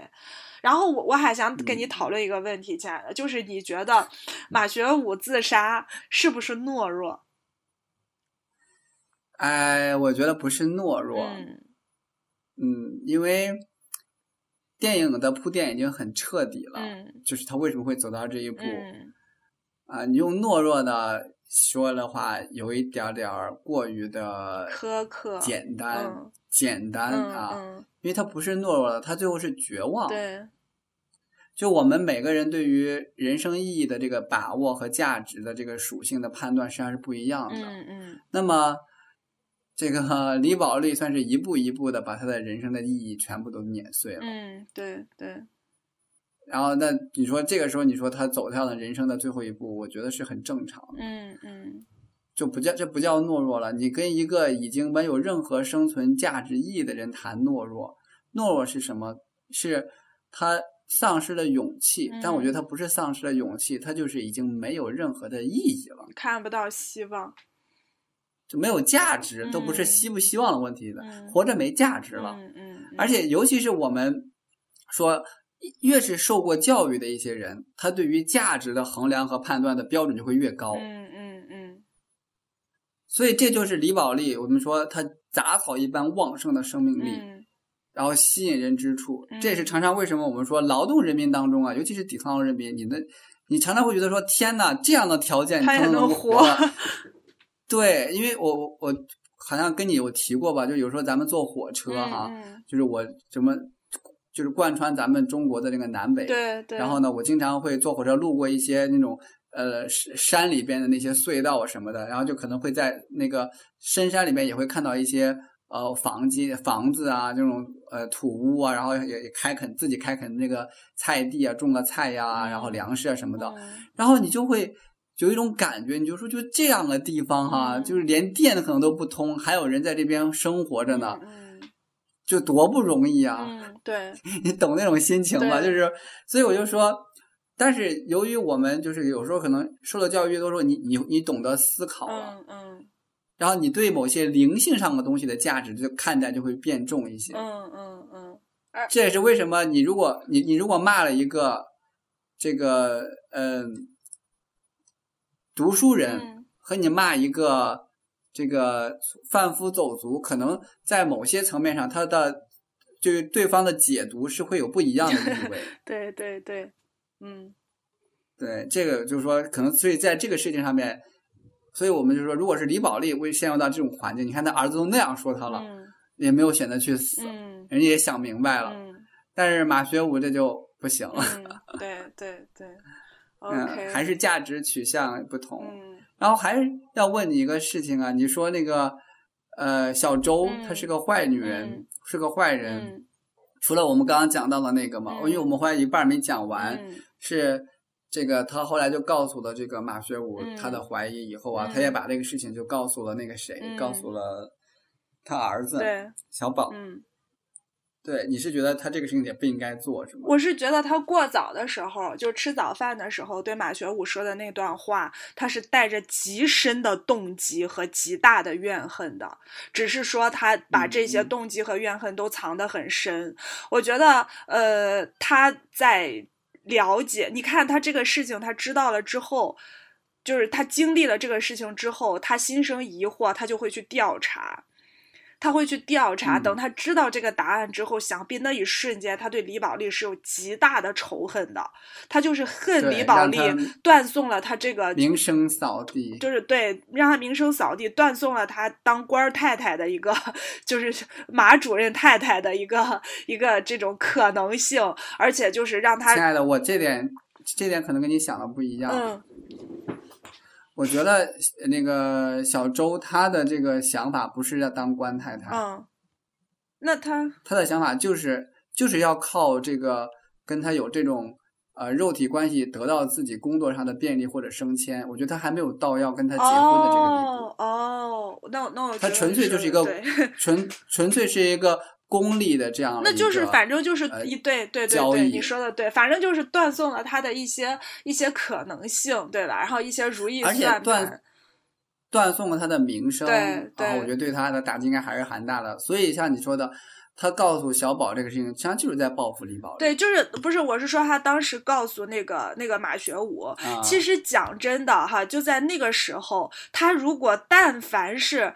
对马学武是，就像你说的，就是动过一点真感情，或者他是一个真的就是有一些就是良知的人，你就觉得说这个事情就这样子过去了，因为本身他自己也是有过错的呀，他明明知道人家有有家室，他还这样做，他自己也是有过错的呀。但是呢，他就是要在这个时候把这个话故意的说给马学武听。他已经完完全全的可以预测到，当马学武知道这个消息的时候，那是怎样的一个晴天霹雳。而且说真的，他们既然已经出去过，他也他也知道，肯定马学武对自己的妻子、对自己的这种原配是很不满意的。他们肯定也聊过这样子的事情。那他再这样子说，那就是火上浇油。我觉得他就是。打定了一个很邪恶的主意，要么就是他说出来这个话让马学武崩溃，然后要么就是马学武回去跟李宝莉再闹一场饭，然后李宝莉崩溃。总之，他这就是一场，呃，看起来云淡风轻的吃着热干面的热干面复仇之战，就 是我完全就是很深的动机，但是他故意的在进行一些破坏。对，所以我觉得表达的好像就是很不经意的就跟你说个事儿对对对对对，所以我觉得他真的是很坏的，他也从来就是没有反思过自己，说自己有什么做的不对、不恰当的地方。哎呀，所以说真的是。啊，只有我们保利一个人成长了，真的就观察 全剧，就观察全剧，每个人都停滞在原地，是没有任何的转型的，你知道吗？就只有李宝利一个人。有啊，健健吗？我就没有啊，小宝啊，小宝就越来越恨他妈呀。他也没有转型，你看，从他小时候就讨厌他妈，就抱怨。我我我这个时候要说一下我对这个电影里边的另外一个想法，就是我们之前有讨论过的，就是。性别的问题在这个电影里边出现嗯嗯，当然我当然明白，就是说导演把这个事情放在女性身上，嗯，能够增更加的增加这个戏剧冲突，因为我们对于女性的呃在婚姻里边的角色，嗯，她应该是什么样子的，我们是有一个心理的预期的，或者是心理一个范畴的。那么李宝莉的形象就突破了这个范畴，比如说她不是温柔的，不是贤惠的，她不是善解人意的，不是大方的，不是理智的，嗯，对吧？然后她也，她也，她也都大呼小叫，就对孩子也不是温柔的，嗯，所以她不是一个我们传统意义上的好妻子或者是好妈妈啊。但是如果说我们把这个角色互换一下，啊，如果说。马学武他是这样一个李宝莉的性格，咋咋呼呼，然后蛮横，然后呢，这个喜欢碾压别人的尊严啊。然后呢，李宝莉的性格是马学武这样的，好像这个故事这个这个这个故事就会演了两分钟，然后就完。我们就会看到，就说这不就是很多平常生活里的写照吗？然后当老公的就是非脾气很暴。当老婆的唯唯诺诺，然后照顾好家里边，对对对吧？不就是这样？所以我就说，这个里边实际上还有这样一个问题，就是它反而凸显了我们这个社会对于女性角色，尤其是家庭角色的一种刻板印象和束缚。对对，它是有框架在的。什么样的就类似有有哪些哪些性格是好的，然后哪些性格是不该出现在婚姻家庭里面的。对，这里边就感觉出来，就是说，好像如果他是男的，是这种跋扈的性格，那女的忍气吞声，大家就觉得说，嗯嗯，可以的，这女的忍得下来。对，这女的问题不大。对对，好像在那到了这个这个里边呢，我们就特别能够理解说，哇，她的尊严被人碾碎了。嗯，对。那我问问一下，那 我有多少女？我觉得这个这个。这个的问题的点可能在于，就是尊严被碾的那个尺度，就是分寸。就是如果说真的是碾的碎碎的，那我觉得可能是男女不管怎么置换，可能都是对对。但是我觉得就是说，这个程度上面来看的话，如果说这个角色是现在这样一个角色设置的话。就大家可能就觉得啊，可以理所就是这个这样发生发展是可以的，但是，嗯，我我我是我是想强调，就是说，希望大家就性别转换来意识到，这个电影也体现了我们对于女性性别角色的这个束缚和压迫。对，所以说就是刚才的有一个 问题，就是说你说李宝莉演的到底是。到底是作为男人的尊严，还是人的尊严？人的尊严，你果然是聪慧的 get 到了我的点。然后还有另外一个事情，就是我，你就是你全部电影里面最讨厌的角色是谁？除了周芬？除了周芬啊，除了周芬就是就是小孩的奶奶，小孩奶奶是吧？你是最讨厌李现是吧？我最讨厌小宝。哦，就是小宝，就李现扮演的，嗯。嗯，因为我后来整个看完以后，我觉得李宝莉像一个工具人，嗯嗯，啊，就是小宝，你你再这样，就我我明白大家的这个想法，我就是说，就咱们就现在就谈的是个人观感了，就已经不再做，不再做这个呃人物分析了，就是观感上就感觉说，哎你。你你妈妈如此挣钱养活你，大她是肯定是知道这里边的受的这个苦的。嗯嗯。那在这种情况之下，你没有说任何分担你妈妈的这个苦的这个行为就罢了，然后你还心安理得的拿着你妈妈供你的这个钱。还等到说，我终于考上大学了，我可能不靠你了。我在就类似于我把你价值榨干了，嗯，知道你已经没有什么可利用的了，嗯，我一脚把你蹬开了，嗯，就这个心机啊，已经不是说他奶奶能教育的出来了，嗯，我觉得这个心机就典型的就是根儿上的凉薄，嗯，嗯，就你恨一个人。对吧？你完全就是你是觉得他已经丧失了作为一个人，就是最呃最本初的，就是最呃随着人性而散发出来的那种呃一些同理心、一些爱的那些东西，对吧？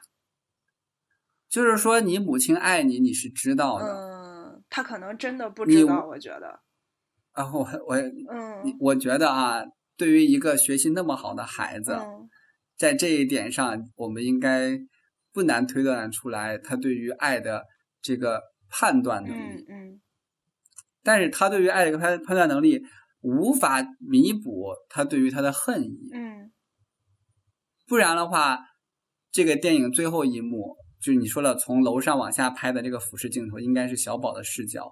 如果他对他他妈妈只有恨，没有一点点感受到的爱的这个能力的话，他应该不用去看，嗯，他妈走了就走了呗，嗯，所以我就觉得说。他在这样一个纠葛的状况之下啊，心安理得的享受了他妈妈对他的付出，最后把他一脚踢出门。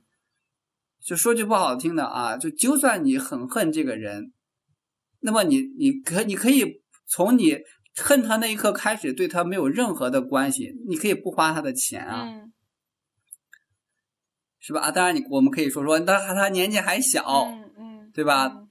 那你看啊，我年纪还小，我要靠你，然后呃，这个把把让你把我供到我能自立，然后我再把你蹬开。那问题来了，那你就是不是应该还一还这些年他对你的付出啊？嗯，对对。还完以后，你再把它蹬开呗。这个是让让恩归恩，仇归仇，行不行？或者你这么独立，你你你你你走呀，你带着你奶奶走呀，是吧？对啊，对的。所以我就觉得他这个是很凉薄的一种行为。嗯，对。嗯，就是他是明知道你妈妈是怎么为你付出的，你如如何的一担一担的，就像你说的。连连连连钢镚都自己都不留，都要留下来给一口肉也舍不得吃。但是人的这种就是说，就是亲爱的，就是他看见的东西，就我们说，就通过视网膜投射到他这个眼睛里面的东 西，他都是会受他大脑控制的。就是当他大脑有一个那个就是同体的那个观念，就是这个女人太可恨了，就是。他被这种观念所所所牵制的的时候，你知道吧？就是，对，这就所以我就说，这个电影在这个地方的这个表现呢，它还是就是我觉得可以再挖一挖啊。当然，这不能说缺点，因为我觉得细节已经足够表现问题了。但是这个人啊，就是凉薄到这个这样一个程度，可见教育之失败。说教育失败，我觉得他本性上面应该也有一些问题。嗯。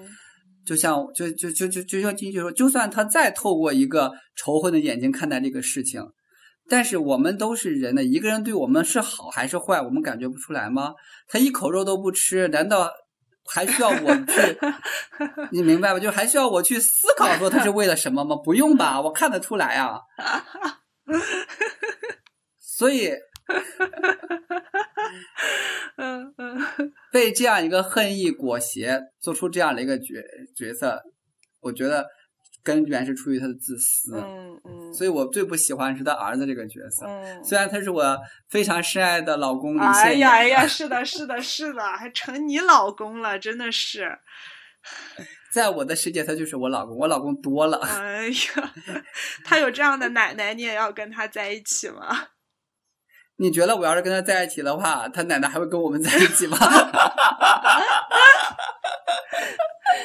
哎呦我的天，嗯，我懂你的 OK，那嗯。所以你最讨厌的还是小周嘛？还啊，他奶奶对小周和他奶奶，因为我毕竟现在是为人母嘛。当我看一个孩子他的这个人格的时候，就是如果说他是，呃，比如说他是突然初中、高中之后突然开始怎么怎么样的，那个可能和他自身有很大关系。但是从小宝来看，他真的是从小到大他那个教养环境都太不好了，就是那个养育环境实在是太不好了。所以就是以我为人母的这个角色来看，我会觉得这个这个。里面固然他他生性会有凉薄的地方方面，但是我觉得更大的责更大的原因应该还是在他的这个父母真的就是呃先后都没有，包括他的奶奶在，就是他的养育者先后都不是属于性格和。爱都特别健全的人，他们都把自己心里面的很多阴暗的东西，怨恨也好，焦虑也好，无望也好，然后就是那就憋着一股劲儿的那种东西也好，通通无形中的传递给了他。所以在这种就是养育环境下，他他就是很难的，就是即使是一些很本能的东西，也已经就是被影响的就比较扭曲了，对。所以我对他是很难恨起来的，可怜对，更多的是理解吧，应该说，就知道他的这个养育过程，他的这个怎么是性格塑造成这样的，对。行，好，亲爱的，你还有别的要聊的吗？基本上，我觉得我们已经聊了。啊，没有了，我已经不行了。